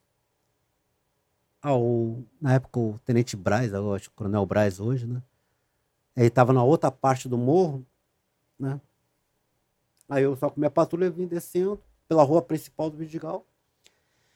Aí um morador fez o seguinte assim, ó, só apontou assim, uma portinha. Aí eu olhei assim, quem sabia que a gente tava patrulhando, tava vasculhando tudo. Aí olhou assim, ele apontou pra uma portinha assim, mas bem discreto, né? Aí quando eu abri aquele portãozinho, um mundaréu de casas, tudo lá embaixo. Aí eu olhei pro pessoal, pessoal. O cara apontou alguma coisa, alguma coisa tem aqui. Vamos lá, então eu, Silvio, o Lombudo, toda a equipe que tava ali, né? Fomos ali, começamos a bater casa por casa. Tal, tal, tal, fomos batendo, nada, nada, nada. Até que cheguei na, na última casa, na última, é, no- na última casa aqui da- do corredor. Uhum. Tinha uma casa aqui, é, o corredor, tinha uma casa desse lado, entrada aqui e a casa aqui. Aí eu bati na casa, atendeu um velhinho. Eu, boa tarde, senhor, tudo bem? Não, tudo. Não, a gente está sabendo que tem uma invasão, tem vários é, traficantes armados. O senhor está em casa com quem aí? Não, tá eu e minhas filhas. Ah, tá bom. O senhor se incomoda de dar uma olhadinha? Não, tudo bem, meu filho. As filhas dele estavam sentadas no sofá, bem de frente para a porta, assim. Só pede por gentileza para suas filhas saírem, né? As meninas saíram. Aí ele saiu, quando ele passou por mim, falou assim, ó, filho, tem dois de fuzil aqui dentro. Eu. Hum, já alertei o pessoal, né? Aí assim, não, ó, dois de peça, né? Assim. Aí eu. Meu irmão, comecei, né? O pessoal já tá, tinha tomado posição, o pessoal. Eu na porta, no cantinho assim, eu. Meu irmão, perdeu, sai. Eu sei que vocês estão aí dentro, sai. Nada. Ninguém falou nada, ninguém falou nada. Eu saio, não, nada, ninguém. Peguei uma granada de gás, joguei dentro da casa. Cara, eu não ouvi uma tosse sequer. Uma tosse sequer. Ah, pô, os caras devem ter fugido. Deve ter metido pro lado uma janela, alguma coisa. Aí eu fui entrando pela sala. Uma salinha, mirar pra cá, uns três metros mais ou menos, era um corredorzinho que entrava, que eu dava pra ver o corredor assim. Então eu entrei na casa, tateando, fatiando direitinho, passo a passo, bem devagarzinho, né? Ainda com aquele gás da- do lacrimogêneo. Eu, ah, quando eu vejo assim uma coisa assim no ar, plec, uma granada. Meu irmão, só deu tempo de eu virar assim. A sorte que ela caiu do lado da pia aqui, Uhum. mas explodiu. Mas quando explodiu, me arrebentou isso aqui. Caraca. Estilhaço pegou na tua boca. É. Eu virei assim pra coisa, foi a hora que explodiu. Ah, Quando eu caí no chão, já foi pela parede da sala, porque pelo. Parece que dava no outro cômodo. Começou. Tal, tal, tal, tal, tal, tiro, tiro, tiro, tiro. Aí tinha a casa. É, Eu tava aqui deitado, dando tiro. Eles dando tiro lá de dentro. E tinha essa outra casa aqui. Essa outra casa é uma casa de dois andares. O vagabundo de AK meteu assim, ó, pela janela. Rasgou onde eu tava. Sorte que não pegou um tiro. Isso aí a equipe já tava, tava atenta, conseguiu neutralizar ele. Né? Aí parte da equipe já foi para essa casa. E eu comecei a troca aqui. Aí começou tiro pra tudo quanto é Isso lado. com a boca rasgada. Isso, tudo. Aí eu tiro pra tudo quanto é lado. Aí nessa situação da casa aí, o- os dois elementos foram neutralizados, mas o tiro comendo na outra casa. O tiro comendo na outra casa. Aí na outra casa, cara, é- e só tinha vagabundo dentro da casa, cara. O cara dando tiro direto, tiro direto, tiro direto. É bom, conseguimos tomar cômodo a cômodo, cômodo a cômodo. Entendeu? Até chega uma parte assim, daqui a pouco chegamos na parte de dentro da casa, vasculhamos a sala, coisa, ficamos segurando. Um dos componentes, dois foram por andar de cima para ver, já tinha um cara neutralizado lá em cima, foi o que tinha dado tiro em cima de mim. Aí comecei a encontrar os armamentos, granadas, coisas, né? fuzil. É quando chegamos na parte da, da cozinha, tinha mais armamento. Aí saindo da cozinha tinha um tipo um corredor. Quando viramos assim, o cara jogou outra granada. Né? Jogou outra granada. Aí a granada explodiu, feriu até o R. Matos, né? Que o estilhaço vazou o braço dele. Né? Aí começou o salseiro de novo. Aí foi mais quatro ali. Na troca de tiro. Foi uma coisa. Pra você, pra você e- ver. E, e quando é que você pegou o traficante, o, o dono do morro? Foi nesse momento? Foi nessa casa? Não, isso aí foi na, no Vidigal. Foi no Vidigal também, mas em outra época. Isso já foi em 2006. Mas não foi essa que você saiu aplaudido do Vidigal? Não, essa, é, é esse o Bop saiu aplaudido. É o Nessa Bop, ocorrência. essa ocorrência o Bop saiu aplaudido. Porque todos os traficantes que morreram naquele confronto com o Bop, eles eram numa facção rival. Era uma facção é, que estava tentando tocar o terror na favela. Aham. Então, quando o Bop saiu dali, que houve essas mortes desses traficantes do confronto, né? O, o, quando o Bop vinha descendo a, a ladeira do Vidigal, os moradores estavam aplaudindo. O interessante, dessa, o interessante dessa ocorrência é contada por alguém que viveu, porque pel- pelas minhas contas aqui foram oito, oito criminosos neutralizados. Isso. Três na primeira casa, depois mais quatro para frente. Aí a impressão, ah, oito, oito, oito, eles não vão falar oito criminosos, vão falar oito homens, né? Não vão, vão, não vão chamar de criminosos. Mas você percebe, você chegou, chegou à casa, o morador disse, eles estão aqui, estão de fuzil, você pediu para sair, não saíram, você usou armamento menos letal para fazê-los saírem de lá, não, Não saíram, saíram. resistiram, jogaram granada, te feriram, feriram um outro policial no braço, e aí daí decorrem a, a- as mortes claramente amparadas pelo Instituto da Legítima Defesa. Só que aí, quan- enquanto isso não é apreciado por um delegado e submetido ao judiciário, é, feitas as devidas perícias nos, nos- nos neutralizados lá, a imprensa, assim que toma conhecimento da quantidade de criminosos que, é, que ali confrontaram a polícia e foram mortos, ele já começa, ele já bota assim: policiais Ma- matam oito homens, né? Tem uma, uma, uma profissional de- de- da interpretação da língua, da língua portuguesa, o Rafael Gerto falou sobre isso aqui algumas vezes. Partir do momento que eu dou uma condição a um homem, eu tenho que dar condição ao outro. Eu não posso tratar um homem pelo cargo e o outro simplesmente pelo homem. Então, se eu estou colocando os policiais na condição de policial, esse outro aqui é o quê? Se está confrontando policial. Então, policial mata criminosos que reagiram duramente à presença policial naquele local. Deveria ser reportagem. E é importante essa presença de vocês nos podcasts, principalmente falando sobre as ocorrências. Tem que Porque falar. ali foi usado, tudo que- foi usado o uso progressivo da força. Verbalização. é, não deu certo. Usou meios não letais. Não deu certo. Sete traficantes são mortos no Vidigal em confronto com a polícia. Foi essa, foi essa ocorrência em 2006? Isso. Mas depois foi, teve mais um ainda. Foram oito um no ainda? total. Oito no total. E é, a importância, a importância do, do policial que viveu falar e não um representante dele, porque só quem viveu sabe os detalhes. Não, o pessoal tem uma conotação, eu não sei a, a- o que a imprensa em si quer em relação a isso. Porque o trabalho do policial não é fácil. O trabalho do policial não é fácil. Então dizer que o policial é violento, não. Ele usa os meios necessários para conter a violência que é, Uhum.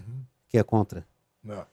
Então, como falei, ali foi usado o meio progressivo de força. Quer dizer, verbalização não teve resultado. O uso de meios não letais não teve resultado.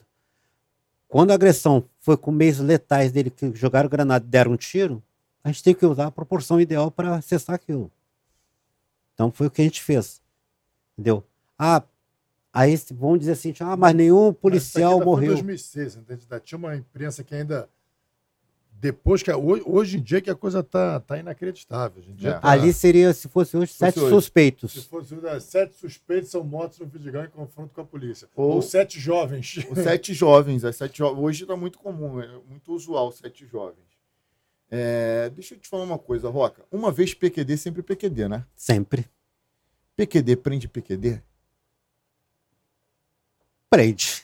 Como é que foi a prisão do, do, do PQD?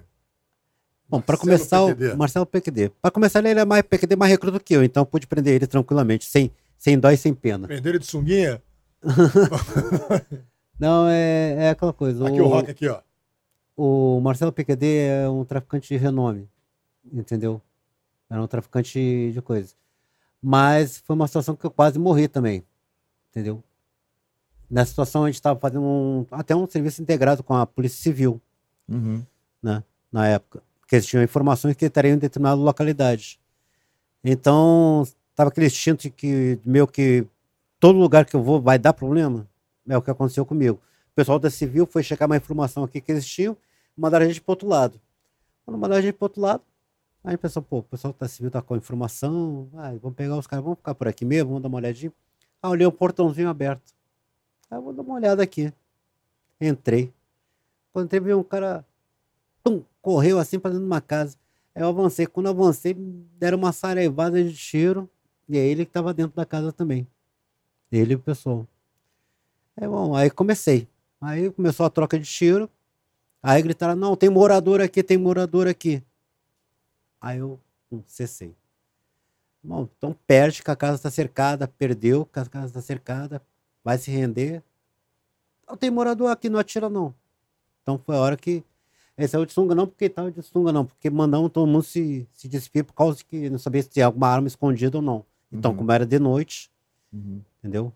A gente teve que fazer essa ação. Mas foi uma, uma excelente ocorrência também. Eu acho que foram. Não sei quantos traficantes foram presos. Teve nessa bravura ação. também nessa? Oi? Teve bravura também? Não, essa aí não. Você teve quantas bravuras? Três? Duas. Duas, né? Qual era o tipo, qual, qual era o nível de envolvimento do, do, do PQD na, na- no, no tráfico? O que, que ele fazia na época? Qual era a hierarquia dele? Não, ele era um dos cabeças, mas eu acho que na- nessa época ele estava tentando voltar a tomar o comando novamente da, da ilha. Porque teve uma, uma briga dele. Eu não sei bem direito se, se foi ele, Noquinha, ou o que, que houve lá. Aí tinha perdido. Então ele voltou com um grupo para tomar, reto- retomar o comando da, da área. Então foi, ele foi com um grupo de, de traficantes lá. Foi a informação que a policial, o pessoal da Polícia Civil teve e informou a gente também. Então a gente fez um trabalho em conjunto. Um Entendi. excelente trabalho. Tu lembra de, uma, de, uma, de um vídeo que tem, que tem os traficantes caminhando, e aí tem os policiais numa casa, aí o policial faz uma contagem regressiva e eles dão um tiro no traficante. Você lembra desse vídeo? Não, nunca, nunca ficou claro se, se foram policiais que fizeram aquilo ali. Hum. Apareceu o vídeo, nunca falaram se foram policiais, se foi uma facção o rival. Nunca, ficou teve uma claro. situação Nunca dessa. tem uma né? informação oficial se foram policiais que fizeram aquilo ali, não. É, mas eu sei a cena. Tu sabe, sabe que vídeo é Sim, esse? sim, Foi lá sim, sim. Rolou esse vídeo aí e tal, mas nunca houve comprovação se eram policiais ou não. Ficou, ficou no. Sim. Entendi. E você foi instrutor depois do COP, do, do COT, né?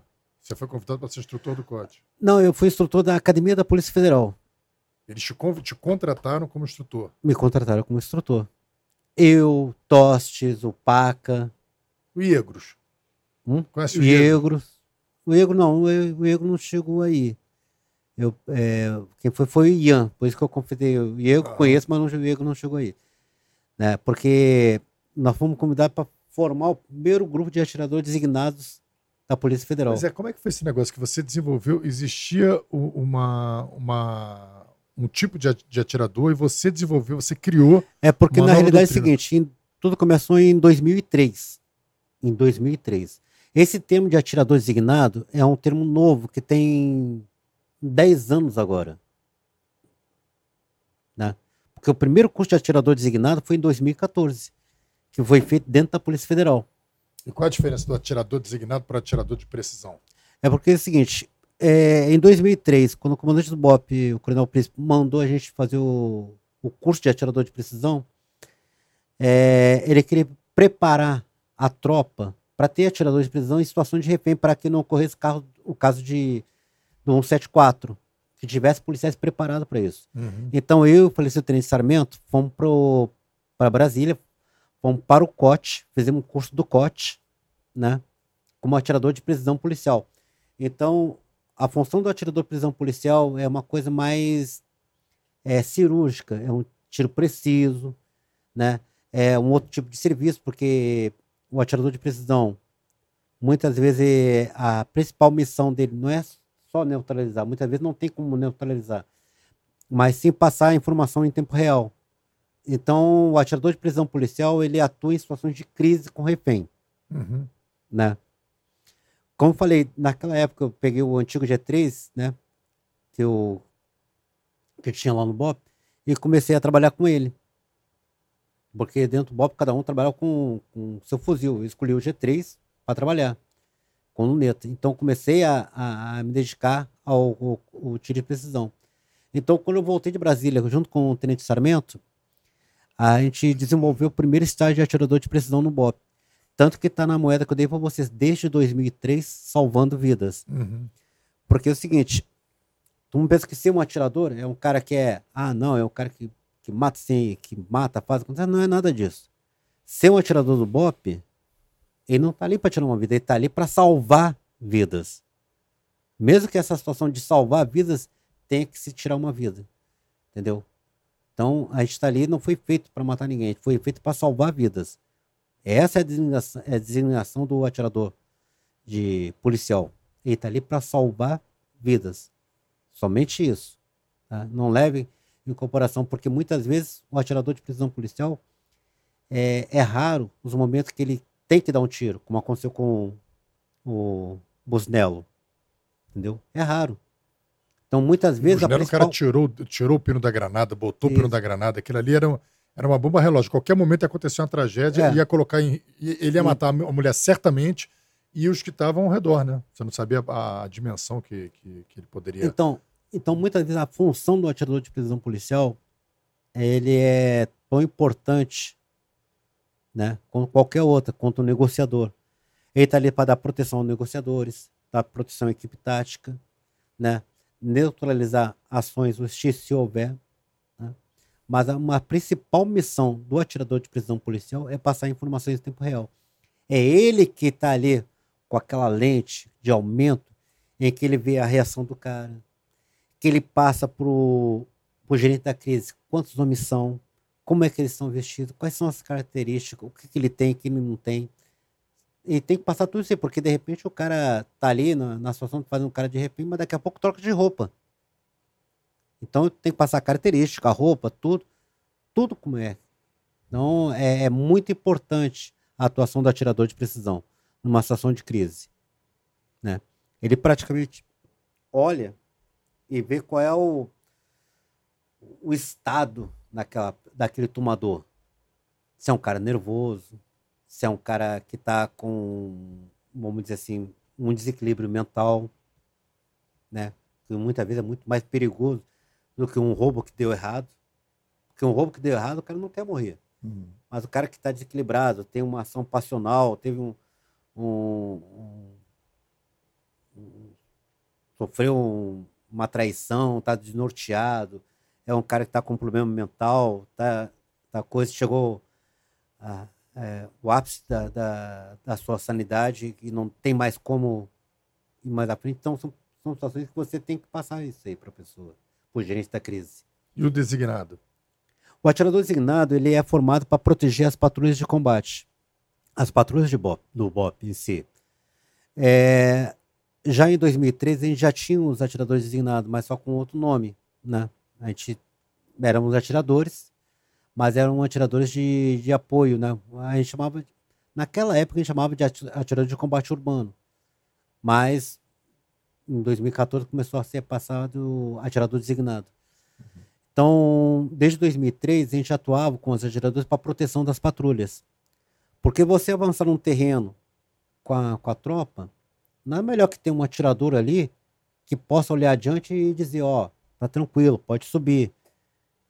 Se souber, se houver alguma reação, alguma coisa, ele tem, tá ali para neutralizar a ação, inibir essa, essa ação. Muitas vezes você subia uma rua, tinha aqueles, aqueles bancos ali de concreto, né? Uhum. que os caras botavam o fuzil ali pela seteira e atiravam. O atirador inibia aquela ação ali. Ele dava o tiro naquela seteira ali para inibir a ação do, dos traficantes. E você que criou esse. Eu e o falecido Sarmento. Aqui no, Sarmento. no- no Rio de Janeiro, no Brasil, no caso. Praticamente, porque eu não soube nenhum caso de curso de atirador designado antes dessa data. Se alguém souber, pode até falar. Rafa, deixa eu só agora interromper, porque tem um chat importantíssimo. Roca Consultoria, joga aí, por favor. Aí, ó. Parabéns, meu amor, pelas suas histórias e bravuras. Você é o meu orgulho, te amo, sua esposa, Eli Roca. É. Por isso que é bom ficar distante, viu? O amor. ficar ali muito tempo em casa. o- Não, Pô, que baixinha, legal. Obrigado, Dona Eli. a baixinha é braba. Obrigado, muito Ó, bom. é Parabéns aí quarto pelo marido. Ela é quarto dan de karatê. É mesmo, bicho. é atiradora, é biomédica, é analista financeira, perita criminal, tem formação de perícia criminal, ciências forenses, é tudo um conjunto. Ô, Roca, aproveitando que ela, que ela comentou do perfil do Roca Consultoria, no que consiste o, a Roca Consultoria? A Raw Consultoria é uma empresa que eu criei de treinamentos, entendeu? Onde eu dou palestras, dou instruções, dou aulas. Não só na, no mundo particular, mas também institucional. Eu, mesmo depois de estar na reserva, já fui convidado para outras forças de outros estados para ministrar cursos para eles. Por exemplo, formei o primeiro curso de atirador de prisão policial em Roraima. Não tinha. Auxiliei no, no CEPAI, que é o curso de formação de atirador de elite, no Espírito Santo. Rio Grande do Sul, São Paulo. E como é que consegue seu serviço? Se a pessoa quiser contratar a Roca Consultoria, como é que ela tem um Instagram, tem um Tem, site? tem meu Instagram, que é Daniel underline Roca underline. Roca com dois A C. gente vai jogar aí no, no- no- na descrição aí do vídeo aí o Instagram. Tá na do- descrição do vídeo, tem um, tem um Instagram do Roca, que é um meio de contato para você fazer curso de tiro, para você que quer contratar, de repente, para tua instituição também, instituição pública de segurança, os serviços da Roca Consultoria. Joga, joga a imagem que eu te mandei, Pedro. O Rock, inclusive, ele, inclusive, ele na. Ah, Aqui, ó. isso aí. Ele ganhou o prêmio de melhor instrutor Das Américas. das Américas. É, das- pela W2C. É, nessa aí eu ganhei um fuzil, né, Saint da Springfield. Só que ainda não consegui pegar o fuzil, mas tá lá. Tá lá nos Estados Unidos. É, o problema todo por causa dessa, É da trazer, modificação de, de lei e tudo, porque quando eu ganhei a premiação, eu já tinha feito uma semana que saiu o decreto. Caramba, foi agora então. Foi, a foi premiação é agora. recente. É. Então você vai ter instrução no caso. Isso aí serve. Para quem seria o seu público? Policiais. Policiais, Policiais é, para poder aprimorar o. o- isso, policiais, atiradores, caçadores, né? Porque. E, e- e e- instituições também. né? Assim, não só o policial, pessoa, no caso, pessoa física que vai lá, eu quero lá treinar, me aprimorar e tal, mas também a própria polícia, como instituição, pode contratá-lo também para treinar foi, o seu foi o que aconteceu em Roraima, foi o que aconteceu no Espírito, é, Espírito Santo. A própria instituição me chamou para ser o instrutor da matéria. Então eu recebi, fui pago para isso. Uhum. Então ela vai estar contratando, na verdade, o, o, o atirador de precisão, sniper do batalhão de operações especiais, o maior batalhão de, de, de, de guerra urbana do mundo, o mais importante, o mais bem preparado, que desenvolveu a doutrina do atirador designado, que é um atirador justamente para proteger tropas que vão fazer incursões em lugares conflagrados, lugares perigosos, e que foi já tem prêmios internacionais e tudo, ou seja, uma referência. Então, É, é, nem tanto, né? Nem tanto. Pô, excelente. Quer, quer chamar o chat um pouquinho pra gente ver como é que tá o. Pode chamar o chat. Chama aí, chama o.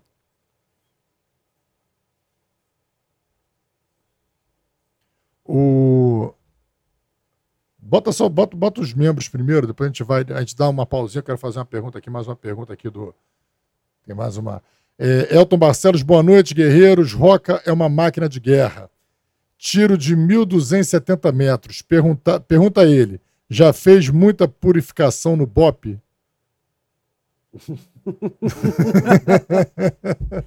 Você só quer me comprometer. Então, é, não sei. não- ele não sabe do que você está falando. Não, É. já, já teve. O meu tiro mais longo foi esse mesmo, 1.270 metros. 1.260 metros. Isso. E tu enxergava o alvo, bicho? Chegou pela luneta. É, pelo neto. Já sou ceguinho, já sou velho. Olho, olho nu não dá pra enxergar o alvo. Hum, Muito difícil. Não dá, não.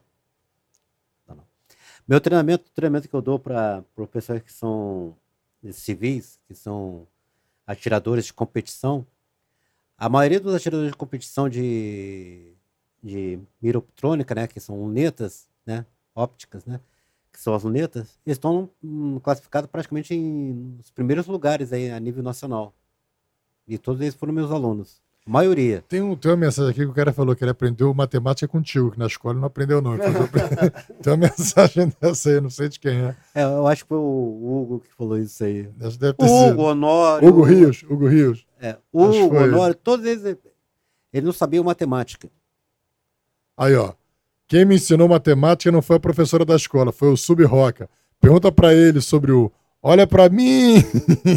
Ah, É, porque é o seguinte, é, quando eu faço uma pergunta para a pessoa sobre cálculos, tudo, é, eu ensino a parte de cálculos todo do tiro de precisão.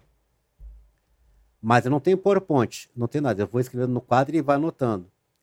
Aí eu pergunto para ele, quanto é o mol a tantos metros? Quanto é o mol a 100 metros? 200, 300, 400, 500? Aí pergunto, quanto é cálculo 150, 350? E ele tem que me responder na lata. Aí quando você chega perto dele, olha assim, ó. Quanto é que eu moro 350? Aí ele, olha pra mim. Aí ele quer desviar, não, olha pra mim. Aquilo aí já dá um. Aqui dá pra tentar buscar a memória, né? Não, ele quer levantar os olhos, não, olha pra mim. E responde. Fala aí, bota aí mais o, mais o. Bernardo Ambrosio, grande Bernardo, nosso colega lá da Core. Cheguei, sigam firme, avante, tamo junto. Valeu, meu Bernardo. camarada. Abraço. Bom, Peter Pereira, obrigado pelo superchat, Peter. Grande sniper, caveira roca, abraços. Abraço, Peter. Elton Barcelos, boa noite, guerreiros. Roca, máquina de guerra. Já foi. Ah, aí já foi. Bianca Félix, excelente escolha. Beijão, Roca. Com certeza eu, Bia, Dartgan Félix e a galera do Clube de Tiro IAT. é, não IAT. vamos IAT, não vamos desgrudar da telinha do Fala Guerreiro.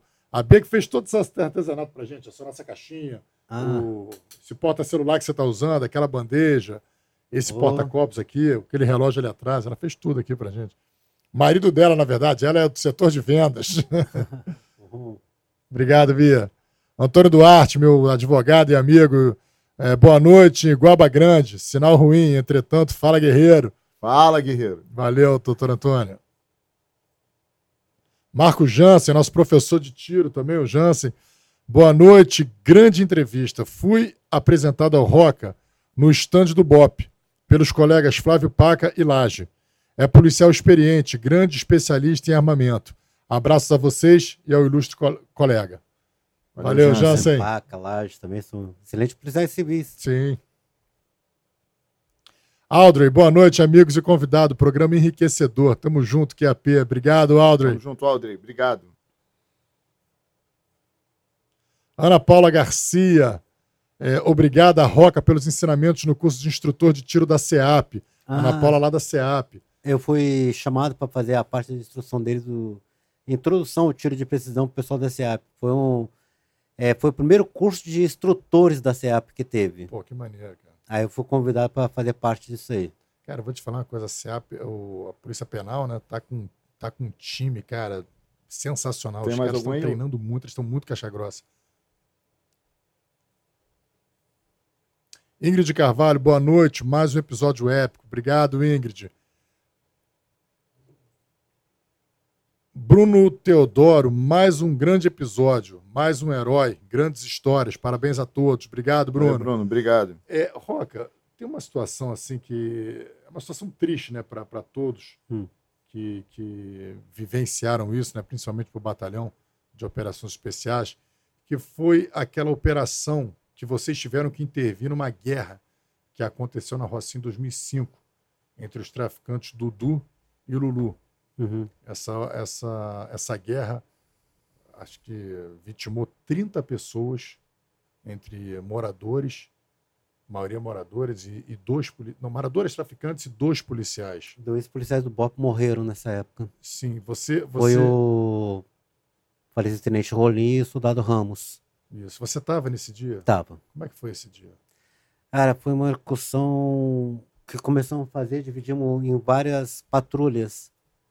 Então, uma foi para uma localidade, Vila Verde, outra para o 99, outra foi para o Laboriú, e outra foi lá pela, pela Raiz. Então, dividimos em várias patrulhas. Em, e numa dessas situações eu estava na parte baixa do morro, né? Eu acho que eu estava perto da raiz ali. Aí o Rolinho acho que estava no Laboriu, no Laboriu. Aí o Rolinho e Ramos estavam na parte mais alta, que é a parte do Laboriu. Aí teve uma situação que eles estavam batendo no local lá. Aí os traficantes tinham saído da mata e entrado numa casa. Aí eles estavam margeando a casa para ver se tinha alguém, alguma coisa. Os caras deram um tiro pela parede e pegou os dois policiais. Os dois policiais do BOP vieram a falecer nesse dia. E, E logo quando soube da notícia, eu subimos correndo. Subimos correndo lá para lá pro alto, né? Ainda tiramos o- os policiais de lá, né? Pode ver, a gente chegou a pé, a gente chegou mais rápido que o, o apoio da, do blindado que chegou lá depois. Aí tiramos lá o falecido Gripe, conseguiu tirar o Rolinho e o, o outro pessoal também tiramos o Ramos, né? Aí botamos dentro do blindado, aí botamos para socorrer. Mas infelizmente os dois vieram a óbito. você não, você não tava lá, você não presenciou a cena, né? Nesse momento, de- quando eles foram baleados, não. não. Eu estava na parte baixa. Estava na parte baixa.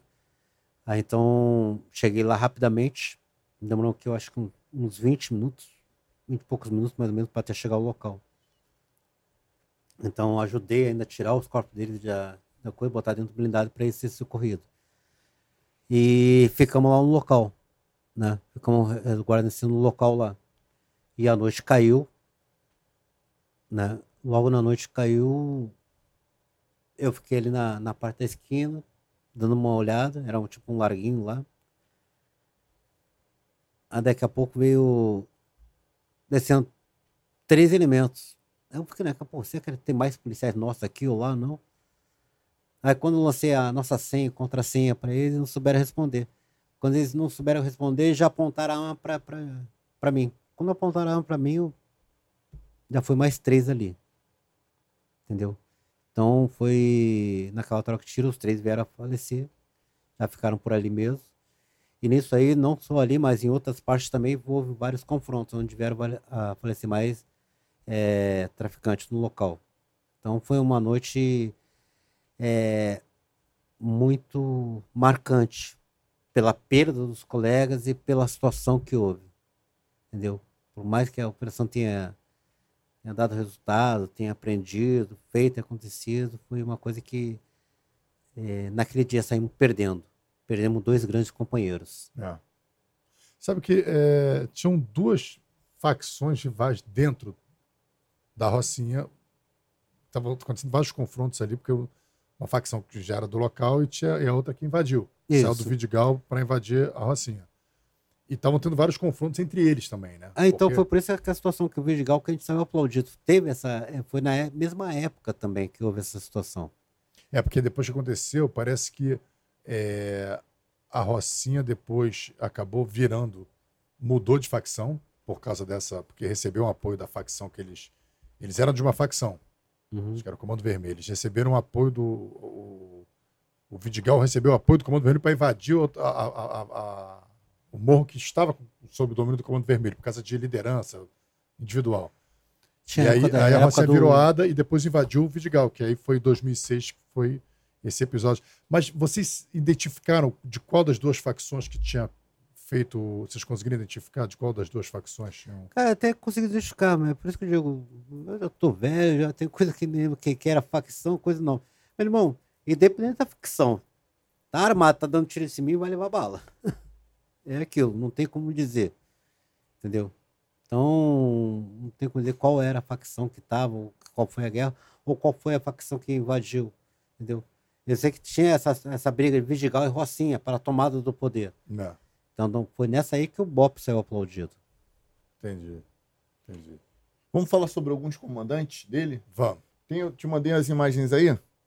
Vambora. Pra quem você tira?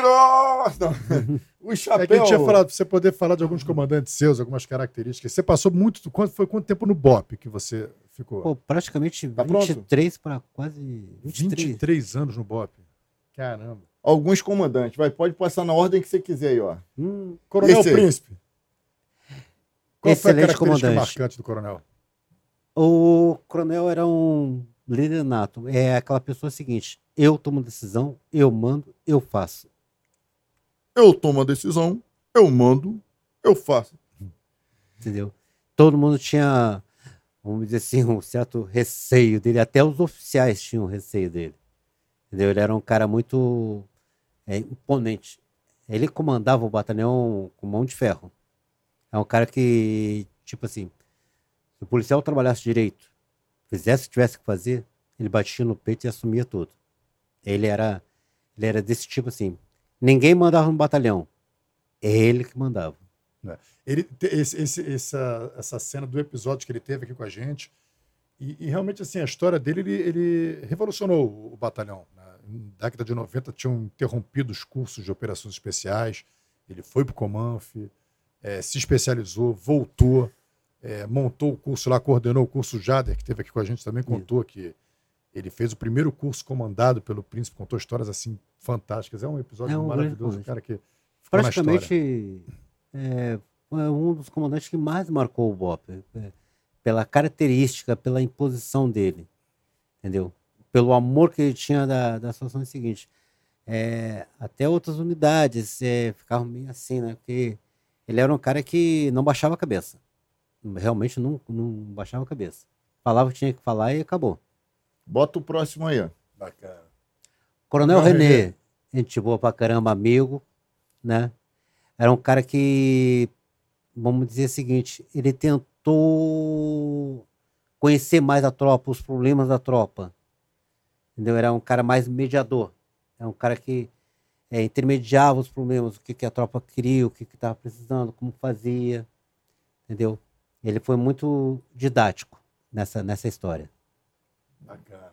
Próximo. eu vou convidar ele. Já, tenho, já, já peguei o contato Ah, o, aquele que está ali na foto Atrás. é o falecido Sarmento que morreu. Esse aqui? É, foi o que fundou comigo o grupo de atiradores de precisão.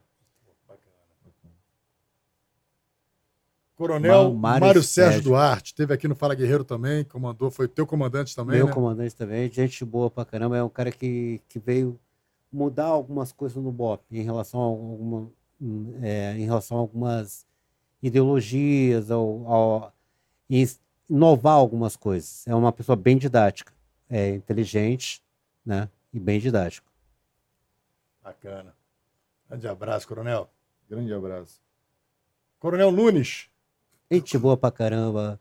Vice-secretário de Segurança agora. Agora é vice-secretário de segurança. Vice-secretário de Segurança. Ou me perturbava pra caramba. Te perturbava ele?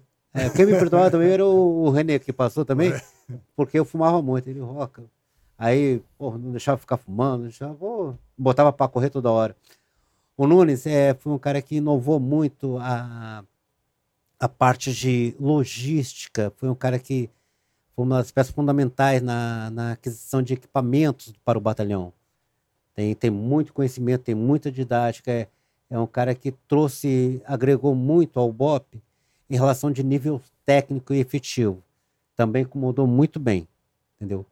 É, eu trabalhava com ele na parte de, de planejamento, né? De, de bélico e de armamento.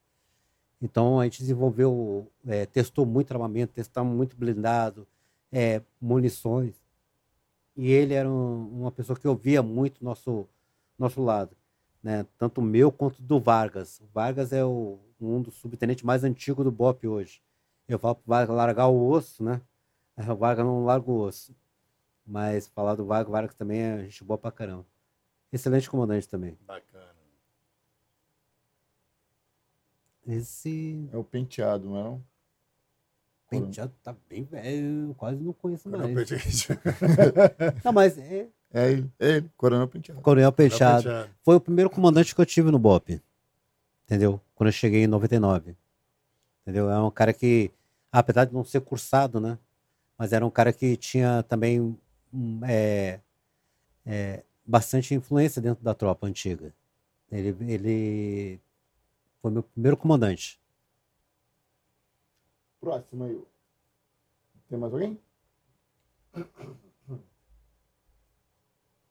Ma- a Pinheiro Neto Pinheiro? Primeiro neto. foi comandante geral, comandante do BOP, cara inteligentíssimo, tem uma, é, um- uma, uma visualização em relação à, à tropa. É, vamos dizer o seguinte, conseguiu distinguir problemas da tropa, conseguiu é, solucionar algumas coisas em relação à própria tropa. Também como o Coronel Nunes é um cara que também sempre batalhou pela progressão da equipe, da, do armamento, equipamento, é, a, a finalidade do BOP em si, para que ele foi criado. Então, tem o meu Uma respeito coisa do também. Pinheiro Neto, assim, uma história muito legal dele.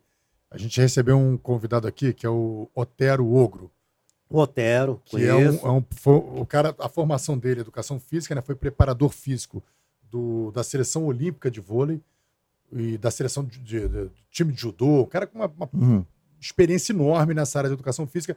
E o Piano Neto o chamou para fazer essa parte da preparação física do BOP. Né? Então o episódio do Altera aqui é muito legal. O pessoal que gosta de atividade física, educação física. É, E- Ele inovou porque o Otero, é, se foi na mesma época, ele inovou porque o Otero era um civil Isso. e que foi convidado para fazer um treinamento específico. Inclusive, o Otero ele, ele fez um treinamento específico para os atiradores, né? desenvolvido para os atiradores. Hoje ele está na, Certo. Na Polícia Penal. isso. né? Na Polícia Penal, é um grande amigo, conheço ele de vários e vários anos. Eu fui um dos caras que também incentivou a ele estar junto com a gente ali também. Não, e é muito legal, porque quando ele, ele- quando ele conta a história aqui, o que ele fazia, até contabilizar quantas, quantas escadas os policiais subiam por dia, quanto eles percorriam por dia para saber como desenvolver um treinamento específico e tal. Então, realmente foi uma, uma iniciativa do Piano Neto que. Então, acho que ele acrescentou inovou muito isso aí. É. Solta aí o. Hum, Coronel Irá. Tenente Coronel Irá, que esteve aqui com a gente também. Gente boa pra caramba. É um cara que eu, que eu falo até hoje que é, tem meu respeito. Conheço, né? Quando chegou no recrutinho no batalhão também. Entendeu? Aprendeu muito, desenvolveu Foi seu último muito. comandante. Foi? Foi seu último comandante. Foi. Então, praticamente ele. um- Não, o Coronel Nunes foi meu último comandante. Ele assumiu, dei logo os parabéns. Fui lá, foi na época que eu já tava. Já tinha saído, mas fui lá bater cabeça pra ele, pra dar os parabéns pra ele. Ah, bacana. É gente boa pra Mas você caramba. viu ele um cara- recruta ainda? É, recruta. Peguei ele, praticamente esse comandante aí, o Irá, tudo, o Renê, tudo. Peguei recruta lá no é batalhão. de, ele é de 89, né, meu irmão? Pô, você entrou no BOP em 91, 90. 90. 89. Não, 99. Desculpa, 99, 99. Na PM que tu entrou 84, não é isso? 86. 86. Você falou do Coronel Fábio, que a gente conseguiu uma foto aqui, a gente não tem certeza se é o. Com certeza a gente bota Vê se é. É esse aqui. É esse aí mesmo. É ele mesmo? Pô, Gente então boa joga pra aí. caramba. Joga na tela aí, porque. Coronel Fábio, desculpa que a gente não tinha certeza Não se. tinha certeza, a gente bota um, um Aí enganado bota aqui. o outro aí, pô, fica. Pera aí. A gente acaba se complicando. Mexe Gente boa pra caramba também, ótimo então o outro comandante. Coronel Fábio não tem nada a ver. Fala, pô, quem botou minha foto aí? no- Pera aí, pera aí. Se for falar de comandante, tudo, não tem Você como conseguiu achar o dizer. Menique? Não. Mas você. Menique também foi comandante do BOP. Chegou aí do o Fábio? Mandei lá para mandei lá para produção jogar na tela. Coronel Menique. Então, todos esses comandantes ao qual passei sempre tiveram uma grande influência na tropa, sempre fizeram é, parte da mudança do BOP para ser o que ele é hoje.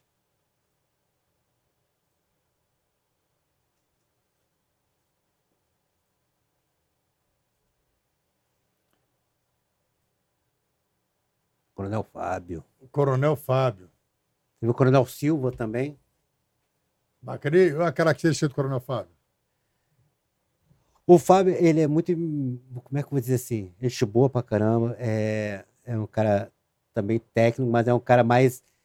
Age, age mais por emoção, vamos dizer assim, né? Ele é mais emotivo do que os outros coronéis, né? Ele é sangue quente. Ele é sangue quente.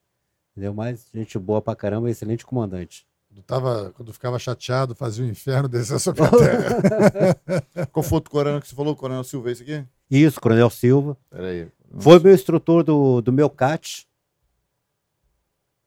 Quem foi quem era do, o pessoal que marcou tua turma lá no CAT? Você lembra? Do- Dos seus colegas de turma? Cara, é- Honório, tá... Honório foi contigo? Não, o Honório não foi do meu CAT. O Honório é recruta. O Ronaldo, acho que em 2000 entrou, tem 20 anos de. O Ronaldo tem quanto tempo de polícia? Honório é sub já. O Eu Honório sou- chegou na época do Papa Bonde, se não me engano. Né? Na época de 2001, por A aí. turma Brito, Cachorro Louco, foram, foram seus alunos. Tudo é. Tudo Tudo, chegou. Eu acho que o cachorro. Chegou depois ainda. Porque eu peguei a turma de 71 milhão, 70, 71 milhão, que foram os recrutas que recém-formados foram pro BOP. Na época chamada do Papa Bonde, que tinha um patrulhamento específico, né? Uhum. Então foram pro BOP. Então, tem muita aquela época que hoje tornaram grandes, grandes nomes dentro do BOP. É, foi Albarello, é, foi Mouzinho, Arrocha, Silvio. é, cara, tem tantos aqui de falar assim. Aí, Coronel Silva. Coronel Silva. Foi instrutor do meu CAT. Foi do Casca grossa. é gente boa pra caramba. Cara inte- intelectual, alto nível. Show. E aí, Rafa? Vamos lá, bota mais umas mensagens aí pra gente ver. Bota dos amigos aí, vê, vê os amigos aí do, do, do Roca. Vê que tá sendo aí prestigiado pela turma. Saudoso Roca, neto de retameiro. É, re- neto do retameiro aqui. Forte Ah, abraço, combatente. O Retameiro é uma, é uma lenda dentro do Bob. Falecido Retameiro, né? Era o cara que era o cara que mexia com os explosivos, era o cara que tinha conhecimento, aprendi muito com o Retameiro, cara. O neto dele, pô, Neto dele já é um rapazão. Pô. valeu, Rickson lembra Rickson aí. Leira. Pô, nome de lutador ainda. Rickson Leira. Retameiro é uma lenda dentro do Bob. Bruno Amêndola. Fiz um Ah. curso de precisão com essa lenda. Muito gente boa, extremamente técnico. Faz qualquer cálculo matemático de cabeça. Abração, meu amigo Bruno Amêndola. Ô, Ramelo lá de, de São Paulo, lá, cara, gente boa pra caramba. Pô, bacana. Obrigado, Bruno. Atirador. Anderson Viega Vieira, Grande Roca, a lenda. Cara, tem tanta gente que Instrutor Fernando Bate. bate. Professor Daniel Roca. Isso, bate, conheço. Gente boa pra caramba. Os atiradores estão todos aqui com a gente hoje. Anderson Eduardo Alves. Trabalhei com Roca no, 19, bat- no 19 Batalhão. Ótimo policial. Cara, só gente da antiga, hein? Dantas Sérgio, grande ah, Roca. Sérgio Dantas, gente boa. Também sub, foi sub do Bop. É. Também ele é um corredor e atleta hoje ainda. Ainda continua fazendo suas corridas. Valdecir Firminiano. Firminiano, mestre Roca, influenciou uma geração de combatentes. Olha que maneiro. ó. Firminiano. Foi meu aluno também, grande atirador. Marcelo Monteiro Matos, grande Roca, lembranças, osso. Matos. Gente boa. Vitor Moreto, manda um abraço pro professor Roca. Aqui é o Vitor do Asa Atibaia. Ah, Nos é, vemos nível 1 em março, professor. Hope. ah, é, é que vai ter um curso de nível 1 de atirador de precisão em março no Clube Asa, em Atibaia. Esse clube tem cada curso maneiríssimo, né? Vai ter um. Eu, eu vi um curso que eles iam fazer Ó. também, que eu vi que era Atibaia. O stand deles tem mais de, de 300 metros para tiro livre. Pô, que maneiro. Então vai ter um curso agora dia 2 e 3 de, de março no Clube Asa em Atibaia. Eu vou estar lá ministrando o curso. Maneiro. Atibaia, São Paulo, né? Marcelo Sarmento da Silva, Roca, grande irmão, exemplo de profissionalismo, lenda viva. Se eu não me engano, é o irmão do falecido Tenente Sarmento. né?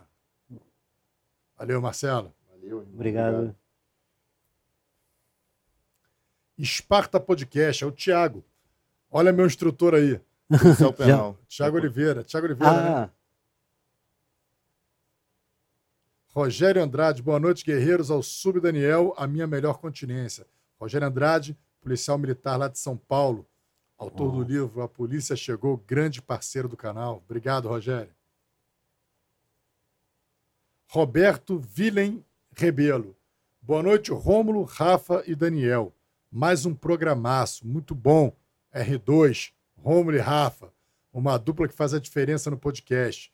Minha TV não aceita mais nada no YouTube. Só dá Fala Guerreiro. Valeu, meu Obrigado. Guerreiro. Obrigado aí pela moral, meu irmão. Foi. Foi. Roca, meu irmão, só tenho que te agradecer por esse, por essas quase três horas juntos aí, conhecendo mais a tua história. É, realmente, assim, quem assistiu e esse programa vai ficar gravado, vai ter a oportunidade de conhecer a história de um homem que fez história dentro da polícia. Você deixou um legado, você vê aqui tantos alunos. A gente não, não deu para ler todas as mensagens, até porque a gente tem o nosso tempo aqui também. Tem muitos aqui também que eu posso sugerir que você chame. Albarelo, Souza Santos, Honório. né? Tem, tem várias pessoas aqui que também fizeram parte da história da construção do BOP. Pô, que legal, que legal. Não, A gente vai, a gente vai chamar todos eles, porque para a gente é importante que as pessoas, principalmente a população, veja que, que a polícia militar, a polícia civil, a polícia penal é constituída de homens e mulheres que, que tomaram uma decisão muito É. importante na vida de, de entregar suas vidas para proteger Para proteger. o próximo, né, cara? Então é, é, um- é uma profissão Eu me dos orgulho anjos. da polícia, eu me orgulho da polícia porque tudo que eu tenho hoje, todo conhecimento, todo respeito que eu adquiri foi através da polícia. Entendeu? Eu tomei uma decisão, você é um policial, tá, eu tenho que fazer por onde? Porque existe dois tipos de policiais. O que conta a história e o que faz a história. Então você tem que decidir que tipo de policial você quer, quer ser o que vai contar a história, até de outros, ou o que você vai fazer a história. É o que eu falo. Entrou, tem que fazer por merecer. E tem que fazer por onde. É. Muitas vezes as pessoas não, não sabem, né? Porque quando a gente está do lado da, de fora da piscina, a gente não sabe o quanto a água está fria, né? Então, eles olham a nossa profissão com uma certa glamorização, mas só a gente sabe é, como é o nosso dia a dia, como é que é a nossa rotina, o que, que a gente tem que passar, o que, que a gente vê, o que a gente assiste, o que a gente sofre. É, às vezes, seja uma escala, seja é, um colega que a gente perde, que estava ali trabalhando com a gente num dia, no outro dia ele já não está mais lá por causa da.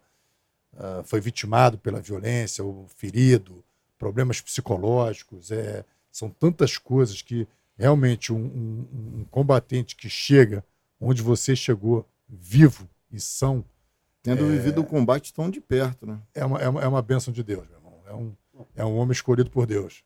Posso dar um pulinho no banheiro rapidinho? Claro, claro. Vou rapidinho, então. Joga mais umas mensagens, então, até a gente já está chegando ao fim. É, vê, vê algumas mensagens inéditas aí para a gente prestigiar a rapaziada que está nos assistindo.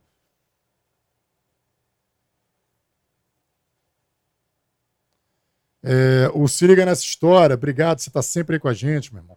Agradeço ao Roca pela missão que derrubou o Aritana. Na época tinha um ditado no São Carlos assim: quer saber se tem vida após a morte? Fale mal do Aritana e verá. O cara era ruim pra caramba. Você ouviu, Roca?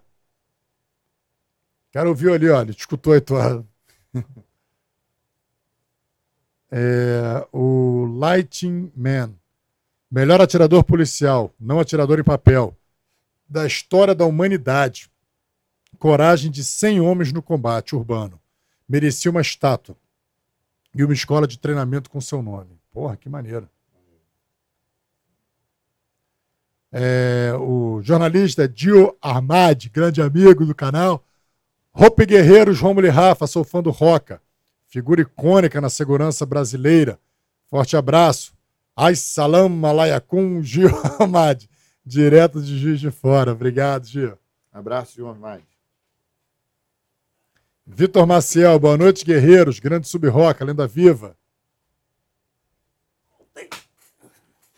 Vinícius, sub-roca por aqui, terceiro sargento Vinícius Lima, da Polícia Militar do Distrito Federal, que o senhor indica, o que o senhor indica como treinamento físico e intelectual para iniciarmos no tiro de precisão e atirador designado. Cara, é uma pergunta bem interessante. É lógico que, tanto faz para ser atirador de precisão ou atirador de precisão, atirador designado, é, o estudo é muito importante. Não é. O pessoal tem uma noção do seguinte: botar uma luneta do fuzil já sou um atirador. Não. É, tem que ter muito conhecimento de balística, de matemática, de física, envolve muito conhecimento. E é lógico que preparo físico, independente de ser atirador ou não, para ser um policial, cara, tem que ter um preparo físico que atenda às condições. Sendo que muitas vezes o atirador, o, esforço dele é um pouco maior. Tá? Porque muitas vezes ele tem que tomar certas determinadas posições, vai ficar em, em, por horas em determinadas posições, vai ter que fazer diversas manobras, carregar um equipamento pesado. Então, é lógico que o preparo físico ele é essencial para ter. É, para atividade policial tem que ter mesmo. Tem que ter, não tem como. Roca, muito obrigado, meu irmão. Obrigado mesmo pela. Chegamos ao fim do nosso programa. Rômulo, por favor, quer suas palavras? Fala aí, pode ir. Fica à vontade, pode ir. Ih, cara, cadê, o- cadê o- a moeda do, do Roca? Ih, Rafael, pô, meu irmão, eu te paguei só essa missão.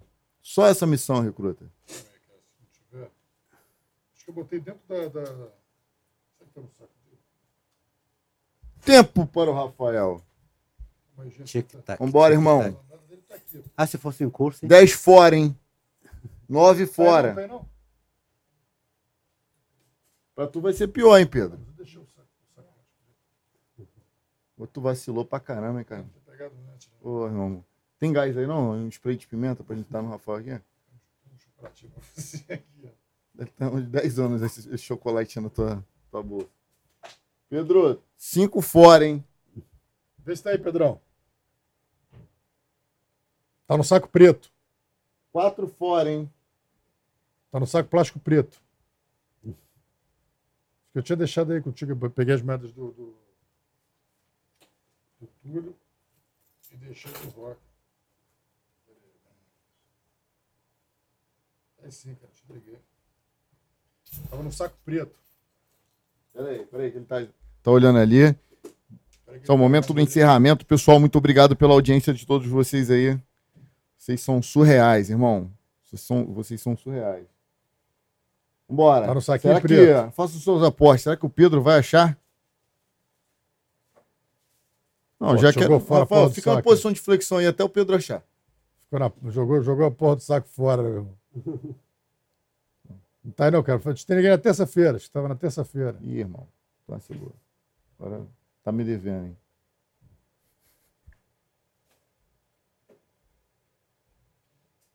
Tava ali, né? Será que alguém passou e levou, meu irmão?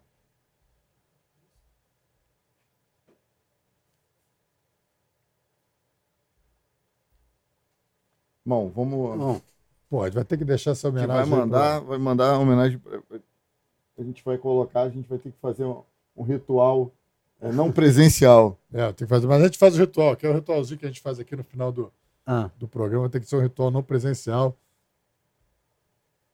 Hum. Achou? Pessoal, vai falando com o pessoal aí, cara. O pessoal não- Rapaziada, estamos chegando aqui no final do nosso ritual. Aqui a moeda aqui do, do, do rock. A gente tem uma moedinha que a gente joga aqui nesse ritual aqui do, do nosso. Do nosso. A gente tem esse memorialzinho que a gente bota todos aqueles que participaram do programa, né? aí dentro da. Isso. Aí a gente joga aqui pra dentro aqui. Vamos lá então. Então, Roca. Romulo, chega aí. Roca, Roca, a gente vai fazer, a gente vai jogar tua moeda aí dentro, depois eu te entrega essa moeda. Então, Mas basicamente é o seguinte, cara, manda tua mensagem ali no final ali, ó, para aquela câmera ali. E aí no final da tua mensagem aí pro seu público, dá um fala guerreiro, nosso brado. pessoal, foi uma honra estar aqui com o Rafael, com o Romulo, né? É um orgulho mesmo de poder participar desse evento junto com vocês e construir a história de vocês também junto. Entendeu? Pessoal, um abraço, obrigado pelas homenagens e estou à disposição. E fala, guerreiro! muito bom! Obrigado.